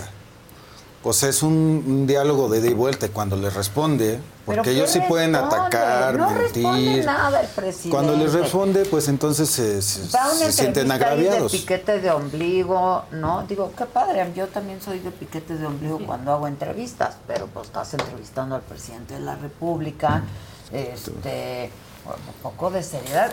No puedes gestionar para que me... Reconócele no podido uno a, a Jorge Ramos, lo recibe siempre. Jorge Ramos No, expresa. no lo recibe. a lle- Va a la libertad. mañanera, no le da una entrevista. No, dado- un ejercicio lo dijo el presidente. de honestidad, no de rendición he de dado cuentas. una sola entrevista en toda mi... Lo dijo él. Porque da 60 diarias en la mañana. Eh, Pero O pues, sea, ¿por qué se la da ella? ¿O por qué no vas tú a la mañanera? ¿Por qué no se la.? ¿Para qué? ¿Para que me conteste co- con una diatriba ahí? Y luego algo los bots no de Morena se la pregunté? caben. Deberías de ir a la A mañanera mí como va Jorge Ramos. uno a uno. ¿Por qué no da una entrevista uno a uno? Y Jorge Ramos ha ido con la libertad de preguntar absolutamente lo que quiera y de debatir y se le da el tiempo que quiere. No, O sea, se le da el tiempo que el presidente se toma en responder lo que no se le preguntó. Pero, pero yo sigo insistiendo, si son bots, ¿por qué le duele? Pues los- los- los no sé si a ti votan, no te dolería, a mí me dolería. Ay, no, Yo digo, así. yo digo este, No, escúchalas alturas, ¿tú crees este, y vienen los bots de Morena Al y, y presidente no, y le pueden doler esas Y cosas. sobre todo el es un hombre que presidente- lleva toda su vida en la política, hombre. El presidente tiene la obligación, obviamente, eh, de mantener su honestidad, de defenderla, su integridad moral, porque no tiene por qué aceptar señalamientos que son falsos. Se defiende, Por eso, argumenta. Pero por eso, ¿por qué no le pide a la fiscalía que, que hagan una investigación? Es la mejor manera de responder. Sin estar en divas y del New York Times, periódico inmundo, este, no, la, el teléfono de, la, de los periodistas, el correo electrónico de los periodistas. o sea, no está bien, Giovanni. Es el presidente de, de- de- de un país se- pues, que queremos pensar que es serio. La onceava economía del mundo. Lo- Bueno, yo por eso empecé diciéndote que ojalá este, se moderara ya este, este tema, este tono de guerra sucia, porque estaría mejor que como empezaron las precampañas fuera más en propuestas. Yo creo que las candidatas se han respetado entre ellas. eh, no ha habido descalificaciones. Sería más interesante para la Bueno, gente ver qué proyecto tiene cada una. Qué No, mal Te, te- te- te cito, Giovanni. Sería muy bueno que este país discutiera propuestas y tal. Dos doritos después, el libro del presidente, ladina, clasista, racista, ya, a la candidata presidencial. Es decir, le piden este debate de alturas a la oposición cuando el presidente, además de andar de matraquero en la elección, tiene esa forma de conducción decir, contra sus adversarios. Porque ve cuando saca O sea, el libro, ve cuando manda pues la sí. reforma. Bueno, Y la señora llamada justicia, ¿qué me dice? La Que ya señora- la sacó. Bueno, también. por Bueno, cierto, pues es- la señora llamada justicia que mal respondió con la marcha. Muy mal. La señora llamada Ah, Claudia, es Claudia, Claudia. es que así Es como el nuevo, ya sabes Sí. quién, pero es la Qué señora mal Justicia. respondió con lo de la marcha. ¿no? Yo- Bola de hipócritas. Yo creo que se espera. A ver, fíjate la, la contradicción. En el registro de, la, del- de su candidatura, yo creo que Claudia tiene un buen discurso. Yo también. Un gran discurso. Yo un también. discurso dice, Con bueno, este país es para todos. Pero lo opaca lo otro. Este país pues para todos, este, aquí no va a haber divisiones y tal. Y yo hasta dije, ahora ya viene de buena, buena onda, anda de buena onda. Termina el, el- el- termina el evento hipócritas corruptos a una parte de la sociedad como si no fueran pueblo, como si no fueran mexicanos, ¿Puedo? como si no tuvieran derecho a, a expresarse. Acabo rápido. Este, vuelve, vuelve, vuelve al guion del presidente. Sí, sacrifica el momento de mandar un mensaje de- sobre de qué se trata su proyecto, repitiendo las descalificaciones del presidente de la República. Mal. Bueno, tanto la candidata como el presidente no se refieren eh, en esos términos a la gente, se refieren a los organizadores de la marcha, los que de verdad están detrás de eso, que son los mismos, los que supuestamente hoy marchan por, por esas instituciones, son los mismos que hace un par de meses se repartían esas mismas instituciones en un acuerdo, en el acuerdo de Coahuila. Sería bueno que convoquen ellos a apoyar a Xochitl. Que no engañen a la gente con supuestas causas justas, porque son los mismos que promovían fraudes electorales. Esa misma gente que, que compraba votos, que se robó la elección de 2006 y cualquier cantidad, son la, es la misma gente. Es el mismo presidente del INE que salió de su cargo y se fue a meter a Latinos y que seguramente es parte de la campaña de Xochitl Gálvez. Yo quisiera ver Bueno, es colaborador. Que toda esa tú eres gente- colaborador aquí, como, Como Gil es Pigmenio de. Milenio y de no, y Ciro. por lo este, menos criti- critican mucho al ministro Saldívar. Él lo hizo abiertamente. Ahorita No, hablemos no, del ministro Saldívar, No, por el favor. ministro Saldívar. No, No utilizó Swiftie una favorito. máscara como Saldívar. Lorenzo Córdoba. Pero a mí me encantaría que la oposición se pusiera ese reto de que no lleven a la gente con engaños al Zócalo. Digan, vamos a apoyar a Xochitl Gálvez. Así como el primero de marzo todas y todos vamos a ir a apoyar a Claudia Sheinbaum al Zócalo. Abiertamente a eso vamos. Yo fui a la marcha. Giovanni, Por eso, tú fuiste por el tema de mí- las instituciones. A mí no me habló Claudio X González para ir y llevar a mis hijos. ¿Por qué los llevé? Sería bueno que igual vayan a apoyar a Xochitl. A mí ahí están. A ver si llenan el Cuando Zócalo igual. marcha. Por eso, que, quiero ver que lo su llene marcha. igual, aunque sea Pues ya no entendí. la Alameda. Si ya no, entendí si esto es por Porque Xochitl, ya están llenó, queriendo ¿no? capitalizar un No, movimiento. te voy a decir cuál es el problema. Que no se avergüencen de lo que son. Te voy a decir que- cuál es el que- problema. Que se presenten. Es que hay, hay, hay una... Descalifiques a la ciudadanía. No a la ciudadanía, no, a los Es que- organizadores. no, es que sí es una descalificación a la gente que salió. Es que solo puede haber marchas, manifestaciones, concentraciones, expresiones ciudadanas si vienen de Morena. Todo lo demás es corrupción, todo lo demás son hipócritas, todos los demás. Un ciudadano que va y dice, a mí me hace sentido lo que estoy escuchando de que mi democracia puede estar en riesgo, se levanta temprano el domingo, se va a la marcha, esos no tienen legitimidad moral para ustedes. El orador de esa marcha, de, de esa concentración, dos puntos. Primero, en el templete dice que la democracia está en riesgo. Baja y parafraseándote tres doritos después, dice en una entrevista, la democracia no está en riesgo. Pero dicho sea de paso, para la gente que no se acuerda, es la misma persona que se burló y fue despectiva de las comunidades indígenas. Ya, por favor. Es que es la misma persona. A él, vam- Yo a él vamos ver a que seguir. tú pases la prueba de fuego de una llamada privada, una conversación privada. Y sacada de contexto. Y sacada de contexto. Y sacada de contexto. Pero bueno. De verdad. ¿Pero de qué verdad. contexto, es lo Roberto? único que, Pues que- se es de- lo único que se agarran en contra de Lorenzo Córdoba. Estuvo mal, ofreció disculpas, se expresó mal, muy Es una mal. intervención Es- en una en una comunicación llamada privada. intervención Se pinta el cuerpo entero. No, yo. Bueno. Pues eh, insultar a alguien diciéndole ladina también pinta de cuerpo entero. Y ese no es una filtración. Y no es una filtración, es algo publicado voluntariamente. Yo, yo creo que el, el- el problema, eh, si, hay, si hay gente que se, se sale, sale de su casa, se expresa, se manifiesta, que no sean los de Morena, son borregos, autómatas, empleados de Claudia X González, este, Por perdón, cierto, ayer iba a tontos a útiles, tontos útiles de, de la mafia del ¿Eh? Que ayer iba a atropellar al perro de Claudio No. González. No, porque estaba caminando. Sí, qué susto. Estaba caminando a sus perros. O sea, ahí se atravesó sacan un perro. Latinos. Sí, atravesó, se atravesó un Ya perro. dijiste. Y pues el chofer lo, lo- lo- lo evitó. Pero luego volteé y vi que era Claudio con su boina y este, paseando a sus O sea, ¿no lo trae con correa? Ya basta, Claudio X. Sí, ya basta. Por favor, toda la gente póngale correa a sus No, perros. No los traía con correa. Lo regañó mucho, eso sí vi, porque volteé y le estaba regañando que no se atraviese así la, la Mi punto son las máscaras. O sea, que Alito, que Marco Cortés, que el presidente del PRD, que Claudio X, convoquen a apoyar a su candidata. Y vamos a ver ahí sí la respuesta de la gente. Son cosas distintas. Pero esa no era la intención de esta marcha. Yo creo que sí.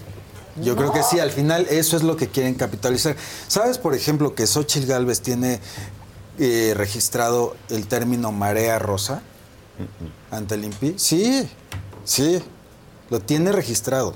Ella, Ella, personalmente. ella. Entonces, eso no es.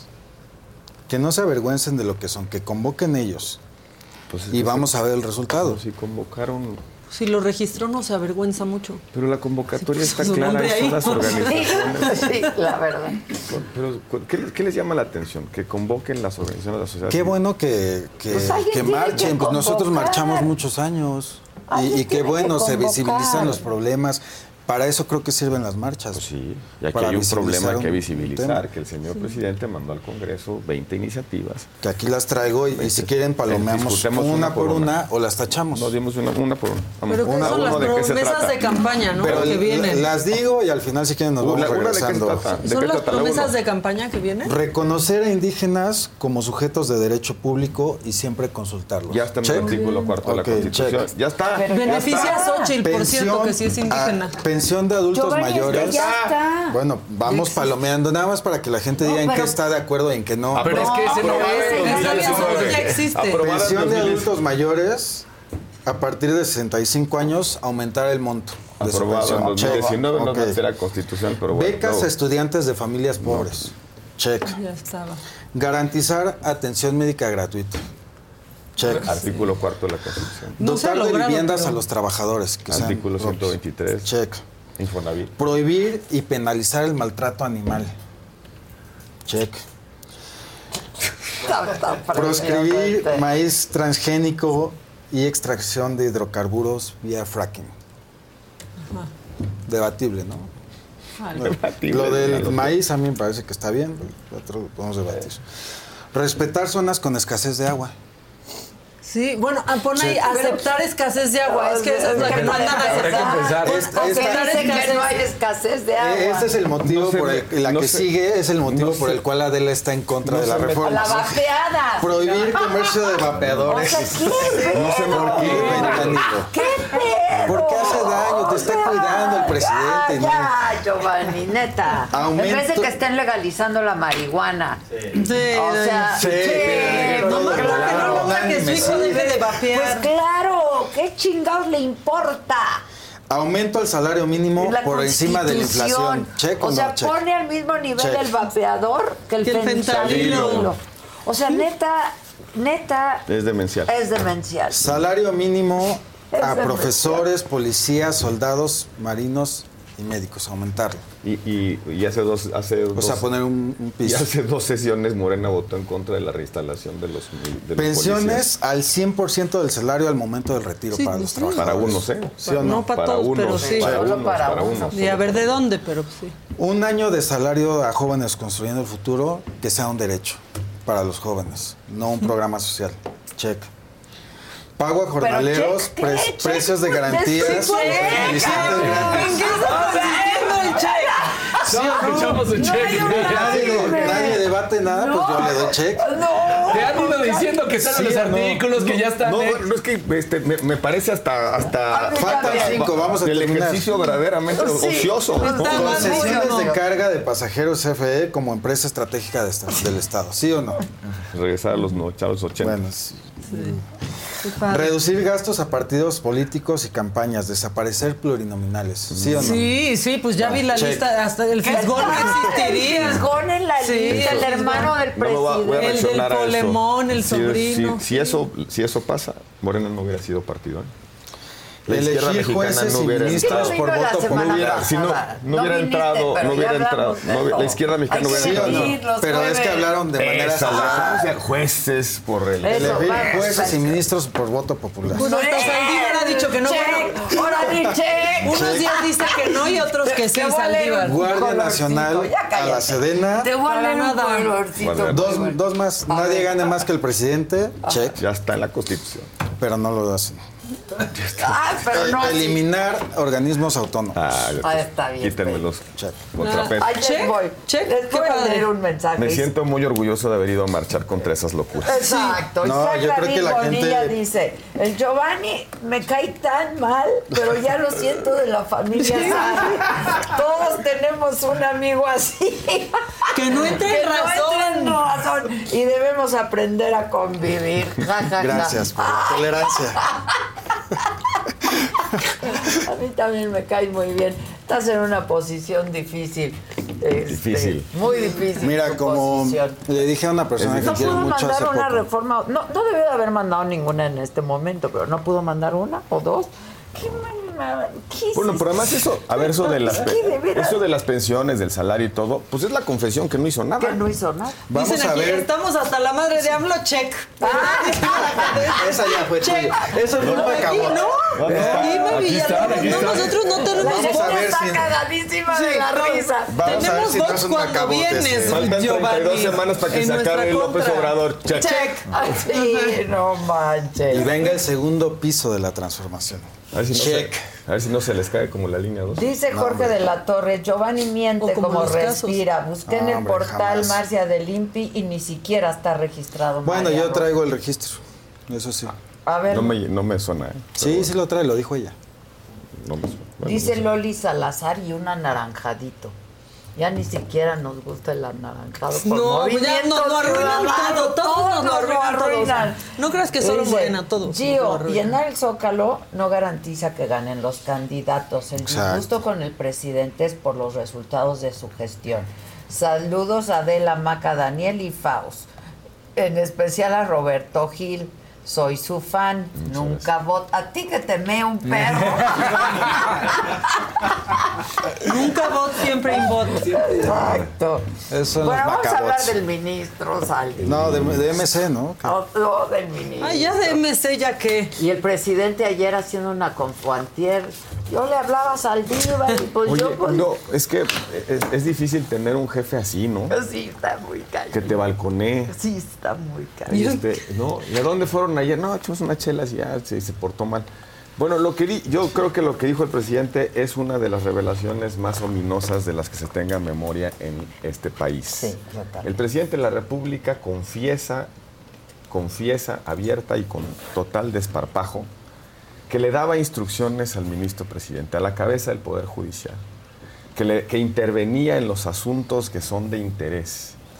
Y yo sí creo, y hoy este, mi texto se trata de eso. Creo que Saldívar tiene que ir, tiene que ir, tiene que ser sometido a juicio político. Saldívar. Fuerte. La- el juicio político es un proceso político para esclarecer la verdad y asignar responsabilidades. México merece saber en qué casos Saldívar intervino. Yo quiero saber si tuvo algo que ver con la presión a un ministro para, re- para renunciarlo. Yo quiero saber si tuvo algo que ver con los comités de judicialización que se pactaban cómo se iban a girar órdenes de aprehensión. Yo quiero saber si tuvo algo que ver con el desafuero de un gobernador. Yo quiero saber si tuvo algo que ver con eh, la prisión preventiva que tiene muriendo lentamente a Murillo Karam por el delito de haber comunicado una hipótesis de investigación en el caso Ayotzinapa. Yo quiero saber eh, a qué jueces magistrados presionaron para cuando otorgaban am- amparos o a qué jueces destituyeron o movieron de sus, de sus distritos o circuitos cuando había una mañanera que lo señalara. Yo quiero saber como mexicano en qué consiste la intervención que el presidente de la República confesó públicamente en una mañanera. Y precisamente para que no sea una expiación tiktokera, para que no estemos nada más que este, salga con Taylor Swift y nos diga yo no fui, fue TT, se requiere, se requiere que con toda seriedad las instituciones de la República, el tercer poder, en este caso el Poder Judicial, ponga a Arturo Saldívar Lelo de la Rea en el banquillo del juicio político. Queremos saber en qué asuntos, sobre todo por una razón, en todos esos asuntos en los que hay- hay- haya intervenido, hay o un inocente en la cárcel o alguien que perdió su patrimonio. En todos esos asuntos donde hubo intervención indebida del ministro presidente, se tiene que anular ese juicio. Se llama efecto corruptor. Por cierto, el efecto corruptor lo inventó él. Mira. Lo inventó él en el caso de, este, de eh, Florence Cassés. ¿Qué mayor efecto corruptor que el presidente de la corte le hable a un juez para que se decida en un sentido o en otro? No es una especulación mía, no es una filtración de los medios, no es algo que estén en las mesas de Polanco. El presidente de la República, a propósito de la liberación de Lozoya, dijo, no nos pasaba esto antes porque ahí teníamos al secretario de Justicia en funciones de ministro presidente Arturo Saldívar. Ahora con Norma Piña. Ahora con Norma Piña Así lo dijo. se hacen los independientes. Eso es lo que dijo.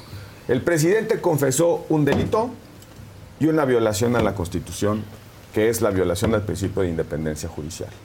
En un país serio de leyes, Saldívar tendría que estar ahorita dando cuenta al Congreso de la Unión por su responsabilidad. Responsabilidad que la reveló el presidente de la República. Hoy en la mañana el ministro, el exministro. Saldívar dio una entrevista. Este, sí, él lo que refiere es que el presidente hizo alusión lenguaje. a un diálogo entre poderes, diálogo insti- entre instituciones que existía y que en lo personal me parece sano. Y yo no sé, Roberto, te pregunto, de verdad, si hay jueces o juezas, ministros, magistrados, denunciando alguna intervención del entonces ministro presidente Saldívar. No sé si ahorita, pero por, por, por, por lo menos las tres barras asociaciones de abogados ya se, ya se, No, ya se por eso, pero existe, porque el ministro dijo hoy en la mañana que él jamás le ha hablado a un juez, a un magistrado, a un ministro, para influir en sus juicios. Bueno, ¿y por- ¿Existe alguna ¿por denuncia qué no en, en otro sentido? ¿Por qué no googleas la denuncia que en su momento hizo el juez Gómez Fierro? Pues te estoy preguntando, ¿existe eso, algún...? El, el- el juez Gómez Fierro hizo esa denuncia. Porque en este juicio político que pides, pues habría que tener ese tipo de, de elementos. A ver, sería bueno Ahí que hay, una, marquen. ahí hay, una, hay una versión pública sobre una supuesta intervención con el juez Gómez Fierro que emitió unas suspensiones que le dolieron al presidente. Eh, por ejemplo, ya, ya se nos olvidó que hace algunas semanas Morena intentó interponer o interpuso, presentó un juicio político contra un ministro en ejercicio, contra Pérez Dayán, porque le votó un amparo en contra. Bueno, Juicio Juicio político, ah, pero es político. porque votó, porque votó. Ahora nos dice, nos dice el presidente que le hablaba por teléfono o se sentaba. Había un diálogo entre poderes, es lo que Bueno, el ministro Saldívar. nada más que hay tres Sí, cosas pero que el me presidente dijo otra cosa. sí, que intervenían nosotros. Pero ya hay tres cosas que hacen. El ministro dice que utilizó los términos jurídicos incorrectos. Que del fue un presidente. error del lenguaje, dijo. Error. Sí, Bueno, tiene sí, problemas con el lenguaje del Error de presidente. lenguaje. El presidente de buena onda le hacía eh, reflexiones al- al ministro presidente y él se quedaba con las reflexiones. Y no, no pasaba de ahí de reflexiones en un cafecito ahí en la esquina de Pino Suárez y el Zócalo. Pero qué casualidad que a Saldívar, Saldívar intenta ampliar su mandato como presidente de la Corte. Qué casualidad. Bueno, ya vamos a especular. No, no, es que No, no qué casualidad. segundo, segundo, qué casualidad que renunció antes de terminar y le dio un voto en la corte al movimiento. Qué casualidad. Qué casualidad, ¿Y qué que en temporada qué electoral que- eh, quieran convertir al presidente pero en qué casualidad, Qué casualidad. no sé qué, no sé por qué se me con perdón. Qué casualidad que no había sido aprobada por el Senado de la República la renuncia de Saldívar y ya estaba sentado en la mesa de la candidata de. Morena de matraquero. Desde antes de Entonces, si tiene pico, si tiene patas, si tiene alas y hace cuac cuac, Entonces yo no me creo el relato de que era un diálogo respetuoso entre poderes. Bueno, tú- tú no lo la- crees. Pues es que la, la evidencia ahí está. habría que probar otra Pero cosa. igual y le creemos al presidente. Habría que probar otra cosa. Pero le sí. estamos creyendo al presidente. Yo sí le creo al presidente. Yo también. Los asuntos que, nos, que, nos- que- que eran de interés le hablábamos. Y, dice, y no había prisión, este, liberaciones a los políticos. Lo dijo el presidente. Que hay que decir de dónde viene esta conversación. Esta conversación viene de que el presidente, por obvias razones, se molesta de que el Poder Judicial libera a Emilio Lozoya, le da arresto domiciliario. De ahí nace esta conversación. No, Pues nada más es de está la regresando Nada más una- todos los privilegios que Sí. tenía en un inicio. Pero nada más una cosa, es que creo que los únicos que no han entendido que la prisión preventiva Sí, es somos nosotros, este país. inconvencional es el presidente. De verdad. es- No, no, no le tengo un gramo de respeto al señor Emilio Lozoya. Un gramo de respeto. Pero no debe estar en la cárcel mientras se enfrenta a juicio. Como no debió de haber Como no debe Rosario estar- Robles. como no debió haber estado Rosario estado Robles. Murillo Cara. Bueno, pero está No el día de hoy en la ley. ¿Eh? Está el día de hoy en la ley. eh, está en la Constitución. Por eso. Y está en la Constitución para Entonces- la valoración del juez. Y el- la valoración del juez, porque es donde hace sentido la intervención, los jueces dicen, hay peligro de fuga, no hay peligro de fuga. No, no hay peligro de fuga, espera su juicio en, en- en- en su casa. Eh, eh, Jo- Jorge Luis Lavalle Mauri se echó un año, ocho meses en prisión. Le, di- le dieron el cambio de Que medida. en Es- este caso Emilio es la- Lozoya ya se había fugado. Ya se había Ya fugado. se había Sí, fugado ya y lo- ahora el juez dice que no hay riesgo de Pero fuga. espérame, ya se había fugado y ya lo habían Ha sacado. sí. Nada más que regresó porque se fue al Junán a echar un rato. Sí, así no es. les gustó el no, les escándalo. gustó, no les gustó el escándalo y lo regresan. Y ahora los lo liberan. Pero el- lo más importante es, el presidente dijo, es que me- me- se enojó porque lo liberaron. Es que el Poder Judicial me está jugando chueco. Me están sacando No. a los políticos que, que- que rompen con mi narrativa justiciera. No, debe, no debería estar en la cárcel Murillo Karam, perdón, por delito de omisión. Y yo veo un chorro de, de los que están metidos en los casos de corrupción de López Obrador en la cárcel, sin- en, en- en la calle, sin carpetas de Mira, investigación. nada más Todos los de regresando al posicionamiento del ministro Saldívar. Entonces, Yo celebro que, que la gente y, y los funcionarios se posicionen abiertamente por una ideología, por un proyecto. El ministro se posicionó abiertamente y lo mismo debería hacer Lorenzo Córdoba. No utilizar una máscara ciudadana e integrarse abiertamente a la campaña de pero del es que, PRI. pero, no- pero yo todavía no encuentro la declaración de López Obrador diciendo que le hablaba a Lorenzo Córdoba para intervenir en las decisiones del INE. Sí, no, sí encuentro Lorenzo una, Córdoba hablaba con Peña Nieto. sí encuentro una declaración que dice Y que le el dio el presidente gane le daba instrucciones a, hoy. No, no dice que le daba instrucciones. Había un diálogo. No, no, No, no, no. sí. Yo le hablaba al ministro Saldívar Es que yo vuelvo Pero- no está pero bien integrado punto. que no si se existe una denuncia de un juez ante las instituciones, sentido- hace pues sentido. entonces ya estamos hablando de otra cosa. Ya, En estas cosas de consejerar las especulaciones, yo me acabo de enterar y al parecer hay alguna evidencia pública al respecto, que había un representante del Poder Judicial sentado todos los días en el Gabinete de Seguridad en Palacio Nacional. No. Estos, ahí hay una foto que, que dicen, ay, este, este quién es, Ah, el del Poder Eh, eh, yo, yo menciono en el, en el, en el texto los, los comités de judicializaciones. ¿Qué, es- ¿Qué hacían esos comités de judicializaciones? Iba el Ministerio Público, el Poder Judicial y con el gobierno y decía, oye, a ver, voy a agarrar este, ¿qué- ¿cómo la ves? Ah, pues sí, mira, ponle ahí dos o tres cositas para que, para que jale la orden de aprehensión. Eso es criminal. Es, Es, un que esa es, un una manera de, corrupción. verla, yo- de verlo. Yo más Ah, bien lo vería como una coordinación entre poderes, como un trabajo en conjunto, que qué bueno que exista una Pero eso no es comunicación. trabajo en conjunto. Bueno, pues no eso es ilegal. qué- No Sí, respetar es es Eso ilegal. equipo. Tú le estás dando una interpretación de que el Poder Ejecutivo intervenía en... Pero no dijo el Lo presidente. dijo el, no, Ejecutivo. no lo estoy dando ninguna Entonces, eso interpretación. es un diálogo. Lo dijo Bueno. el Ejecutivo. ¿Y por, qué el presidente, otra ¿Y interpretación. por qué el presidente, oh, yo no, no, no veo la Hasta mañana. dijo que ahora con Norma Piña no Ya se no, puede. ya no se puede. lo Porque dijo. son No, dice, independientes. andan, con- andan con sus cosas de independencia. Eso dice el Sí, presidente. ¿Cómo se atreve Esas a cosas de independencia. Ya Giovanni hasta te está dando andan con risa. sus cosas. Sus cosas. Es que Roberto lo, hace muy gracioso. no. No es gracioso, es, es, es terrible. Se está riendo. Por cierto, estás- Héctor Lalo, nuestro miembro, Dice, el presidente confesando que le daba línea al ministro Saldívar, check. Pues sí. Eso, eso, los macabots, yo los descalifico. No, no, no, todo mi respeto a la gente. Y, y- y bueno, pues que, insisto, cuando pasan estas cosas, hay otras que te hacen sentido. Por ejemplo, cómo renunció y por qué Saldívar. No, no le había aprobado el Senado su... Oigan, que por cierto, hablando de checks, el INE ya desestimó las, la denuncia que hizo Xochitl Gálvez en el caso de San Juana Martínez. Entonces, una predicción más, Así una es. buena lectura más, check. Trae información luego privilegiada. Multaron No a Morena es también, check. política. También, por No. eso también los multaron como con 14 millones, check. 60, ¿no?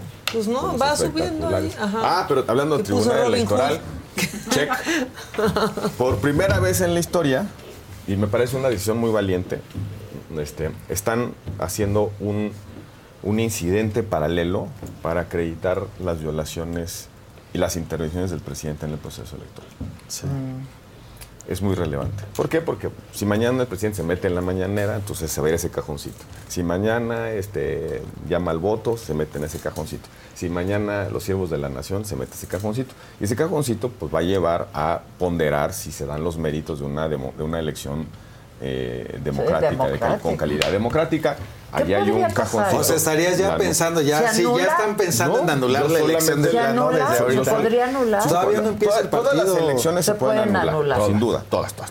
Mire, pueden pu- hacer esta elección 30 veces y No, la, la gana Nomás- Claudia yo nomás 40. dije, O sea, ya está el, el expediente para, para todo lo que el presidente está haciendo en esta elección, porque se está metiendo constantemente. El presidente, a mi, ju- a- a mi juicio, lo que yo le reprocho al presidente es que esté, eh, digamos, desandando sus propios pasos. Él fue, él fue el que exigió, con razón, políticamente, que los presidentes de la República no se metieran en las elecciones. Yo pensaba que era por convicción, ahora sé que era para que, para que, para que Por pudiera ganar por conveniencia, claro. ¿Dónde está ese López Obrador que cuestionaba el dinero ilícito en las campañas electorales? Across America, BP supports more than 275,000 jobs to keep energy flowing. Jobs like updating turbines at one of our Indiana wind farms and producing more oil and gas with fewer operational emissions in the Gulf of Mexico. It's and, not or. See what doing both means for energy nationwide at bp.com slash investing in America.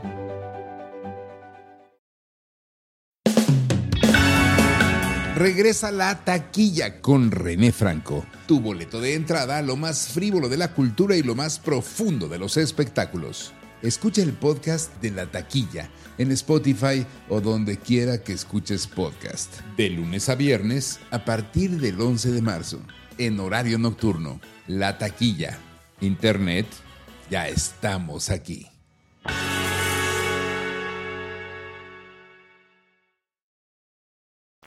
¿Dónde está ese, preside- ese líder social que, que cuestionaba y encaraba a Fox para que no se metiera en la elección? Cállate, ¿Dónde está ese líder social que pedía regular las precampañas, que pedía eh, eh, eh, fortalecer la fiscalización, que incluso exigió que no se compraran promocionales de radio y televisión por parte de particulares? ¿Dónde está ese presidente? Ese líder social. Tú no Ahora lo ves, está nosotros sí lo sentado en. Palacio Nacional haciendo exactamente lo mismo que quiso que no cualquier tirano presidente del ¿No PRI. acató, a- cuando el INE dio una resolución, con la cual, por cierto, no estamos de acuerdo y le prohibió hablar de las candidatas y demás, el presidente lo ha acatado a cabalidad. Por eso publicó el Poniendo libro. su No. leyenda. Sí, poniendo, Poniendo su, su leyenda. leyenda, su disclaimer. No, pero ya, te no habla dimos hueva tampoco de ellos. Porque No. ya te dimos hueva. Nada más, Me está regañando. ¿Quién? ¿Quién? ¿Tu esposa? No, este, te tengo que mandar un mensaje. El domingo en la marcha, la señora Margarita, que no me acuerdo el nombre, Ok. te manda saludos. Muchas gracias, señora Margarita. Zavala, no, no es cierto. no es Esa es la Margarita. no quise decir. No, la señora Margarita, no me acuerdo su nombre, su apellido me lo dio, que vive en la... San- en la Confía en tu en las, instinto, Maca. este, allá atrás de, de Zócalo, Ok. en esta colonia atrás de Zócalo, y me dijo que están durísimas las extorsiones, que tiene un pequeño localito ahí y que le cobran derecho de piso, pero que todos los jueves nos ve religiosamente y además que se divierte mucho. ¿No te da alegría que te digan? Sí, sí, pues, ahí en el- En su localito la extorsionan. todas las semanas pasan y cobran una lana. Tiene, un no pequeño- pasa. tiene una No pequeña, creo que es miscelánea, me estuvo contando su historia, pero es nuestra, eh, nuestra espectadora Muchas gracias, religiosa. Margarita. Te mandamos el- un beso desde aquí. Y que le eche, le eche- es muy, muy valiente. Dice, Dice, que dice Lubitep, pobre Giovanni. Seguro hay veces que piensa, qué ganas de decir que tienen razón. A mí me parece que Adela está editorializando los comentarios. muera, no, que me muera, aquí está organizando. Aparte dicen que, que te traigo que porque me me das ataca. una lana. No, no, no. Por cierto, quiero decir que pues hay que reconocerle su valentía Sí. al señor Sí. Giovanni, la verdad. No, porque luego es de los únicos que defienden a Morena que quieren venir a una mesa de debate. además, Ya además, aguantó, además, ya duró. Pero- pero Aguantaba- además le- sí, ya duró. en honor, Sí, de la la, familia. en honor de ver, y no porque sea mi amigo le tenga enorme Gracias, aprecio, gracias. hay muy pocos voceros, Sí. este, miembros de Morena que estén dispuestos a dar el debate. Fisgón La nos verdad. duró un día ¡Un y le día! estaban un ataque de pánico en la cabina, ¿te acuerdas? Y luego ya el otro no, se fue. no, Noroña ya se andaba levantando de la mesa el otro día. Sí, este, no, no, no, no, no, no. Lo que pasa es que hay que saber que somos un solo México y que al final convivimos todos en el día a día en la construcción de un país mejor y podemos pensar distinto. Yo por lo menos eso creo y tomo lo que me enriquece de Adela, lo que me enriquece de Maca, de Roberto, de cada uno. Y así vamos construyendo un mejor proyecto de país. O sea, no me gusta a mí el sesgo, no me gusta el sectarismo. Y hay que venir aquí a hablarle a la gente. Yo no sé si lo haga bien o mal, eso la gente lo va a decidir. Pero a final de cuentas, a final de cuentas es importante que ellos Claro. tengan las dos versiones. Claro, claro. Y destacar la reunión de ayer de muy Claudia, difícil, ¿eh? Y si hay como tres que te están dando la razón. Con Sí, eso sí, ya como tres. Con eso Check, check, check, check, check, check. Venías por La verdad es que sí lo queremos mucho. Ustedes se hicieron amigos aquí, Pues cosa sí. que es no, por mí cosa que celebro porque Y te agradezco. a los dos los quiero mucho. Este La reunión de ayer de Claudia con Larry Fink, presidente de BlackRock. Ah, oye, ya, la- y, y luego subió también fotos Xochitl. Parece que traen al mismo RP. Ah, sí. pues Gil, Gil White fue el que trajo a, a Larry. Fue el que lo trajo. Sí. la- qué bueno que se reunió con las, Las dos. dos. Qué bueno. Y así va a suceder porque Y así pues, va a oigan, suceder. los, El Vaticano. los intereses, ese tipo de intereses o ese tipo Pero a de Claudia la recibieron sin solideo porque era más cercana a la reunión, dijo. Saldívar. Sí, está divino Van a- que Saldívar van a- salga a decir eso. Es Cuando el ateo va a visitar el Vaticano. Muy es, bien. es normal que se junten Bueno, con los dos. Que dicen acá que estás guapísimo, Giovanni. Qué lástima, lástima que morena, dice. Sí, no quieres recapacitar. No, al contrario, los voy a terminar evangelizando. van a ver. Convéncenos, convéncenos. Tú ya estás a una. Yo quiero mucho a muchas personas de Morena, esa es la verdad de las cosas. El senador Monreal es muy amigo tuyo. Pero a Monreal es muy amigo Es nuestro favorito en el macabrón, incluso. Sí, claro, lo traemos de cliente en el macabrón. Un gran todos los político, días. Este, yo estoy donde me digan, dice, yo pero casi no digan. espacio, Que ahora va a ser diputado. El senador Monreal va a dice- ser diputado. dice Ya va a ser diputado porque Sí. Noroña al Senado. Va a estar El bueno. hermano del presidente, el sobrino, el fisgón, el de Polemón. insaculación esa, de veras, ya por lo menos Bien insaculera. No. Súper insaculera. Me hubieran dicho, pongo mi bolita en una de esas Exacto, aguas. y luego había dos Sí, veces la misma todo el nombre bolita. bolita. No, no, Y no. Marcelo al Senado también va a estar. Sí, muy se- interesante. como que la negoció Bueno, bien, se sí, llevó a Malum. Lo ¿no? único que refleja es que el Congreso no va a ser de Claudia, pero Sí. Adán en el Senado. está ahí todos los cuates. Todos, Pues todos los cuates. Pero a ver cuánto dura. Todos Pero a ver porque la vida es una tómbola. Hay que ver cuánto Yo- van a durar. Este, pero regresando un poco a lo que decía eh, Giovanni, a ver, eh, eh, las campañas son así, de debate, de confrontación, de contraste. Mientras sea debate, diálogo, eh, polémica, el- este país va a estar bien. Esperemos que no, no se calienten los ánimos y por eso es tan importante que desde el Pues poder ve no se indusa, no se induzca, no se perdona, induzca a, la, a ello. la violencia Pero ven lo de verbal. Guerrero, ¿no? La iglesia interviniendo, está... Y, y eso, eso ya no lo comentamos, a ver si lo platicamos la próxima semana. Eh, los, las intervenciones de la iglesia en, esto, en esta pacificación es, es un dato bien relevante de nuestro, de nuestro país. ¿no? Por supuesto que la iglesia tiene historia en, en atender, gestionar, intervenir en conflictos internos en el mundo. Pues sí. Nicaragua, Colombia, eh, El Salvador, el propio México. Pues pero, en pero- Chiapas. pero- en Chiapas. Pero que el presidente diga, sí, está bien, que le sigan, este, te dice, te dice que por lo menos no hay una, no hay una intención de parte del Estado mexicano re- resolver de resolver el asunto. No es eso, es que es una colaboración. Es que sociedad y gobierno tienen que ser la misma cosa. Todos estamos en el mismo barco. pero que hagan y la iglesia es parte de. Lo- en- entiendo, y el presidente también lo dijo, Lo la responsabilidad es del gobierno. Lo que dijo el presidente Pero, fue pues, todos podemos adelante con esos pactos, acuerdos entre la iglesia y los criminales. Eso es lo que dijo el presidente. Y a mí me parece muy delicado Muy grave. que le transfieras a una parte de la sociedad la obligación que es del Estado. ¿Qué va a pasar? Bueno, y mañana ya... hay- Me parece, abogado, que está usted omitiendo la parte donde el presidente reconoce que la responsabilidad es del Estado. Sí, pues eso Pues entonces sí, ya pero ha vaya- sido algo. completamente omiso.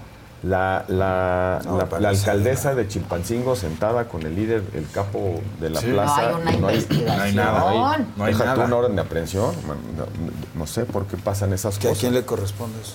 A la Federación, a la Fiscalía General de la. República, a la Fiscalía Ah, del bueno, Estado. no, es- hace 10 Morena- minutos estábamos hablando de la independencia, ¿no? De los, de los poderes. Pero el La presidente tendría que pedir una investigación, el partido tendría El que pedir la- una la- investigación. Yo venía es cierto que las, las fiscalías son autónomas.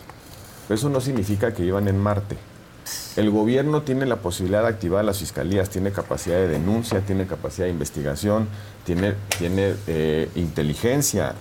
No es que el, no- eh, el fiscal no, no, no vive en, en Marte. ¿Tú lo has Es visto? parte- no lo he visto. No. Sí, pero tampoco le Nadie- podemos transferir la responsabilidad del costo político. ¿Cuál Nadie costo lo ha pol- visto. el- Cuando además es una responsabilidad de una dependencia. Es costo político detener a un delincuente que está a sus anchas armado en un restaurante dándole instrucciones a una presidenta municipal. Híjole, mano, qué costo político.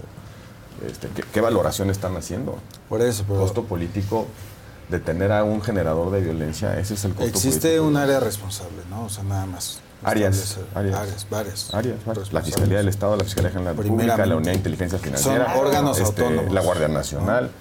No, pero muchas dependen del presidente y el presidente tiene pues el poder de pedir que se investigue. Hay muchas formas, hay mecanismos. En fin, aquí dicen antes de irnos. Denis Peña dice, Giovanni, sálvate, corre, Forrest, corre.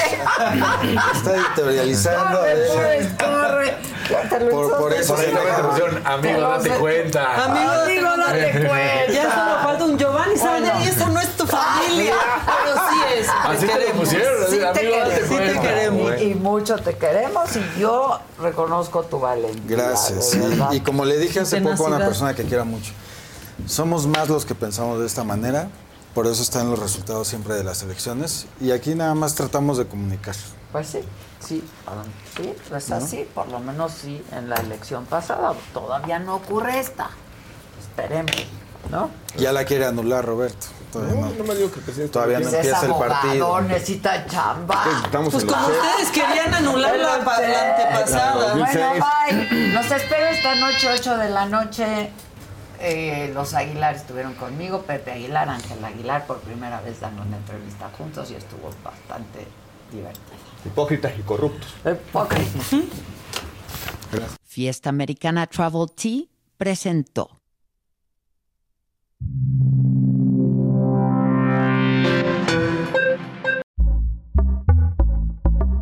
Pitaya. BP added more than $70 billion to the U.S. economy in 2022. Investments like acquiring America's largest biogas producer, Archaea Energy, and starting up new infrastructure in the Gulf of Mexico. It's and, not or. See what doing both means for energy nationwide at bp.com slash investing in America.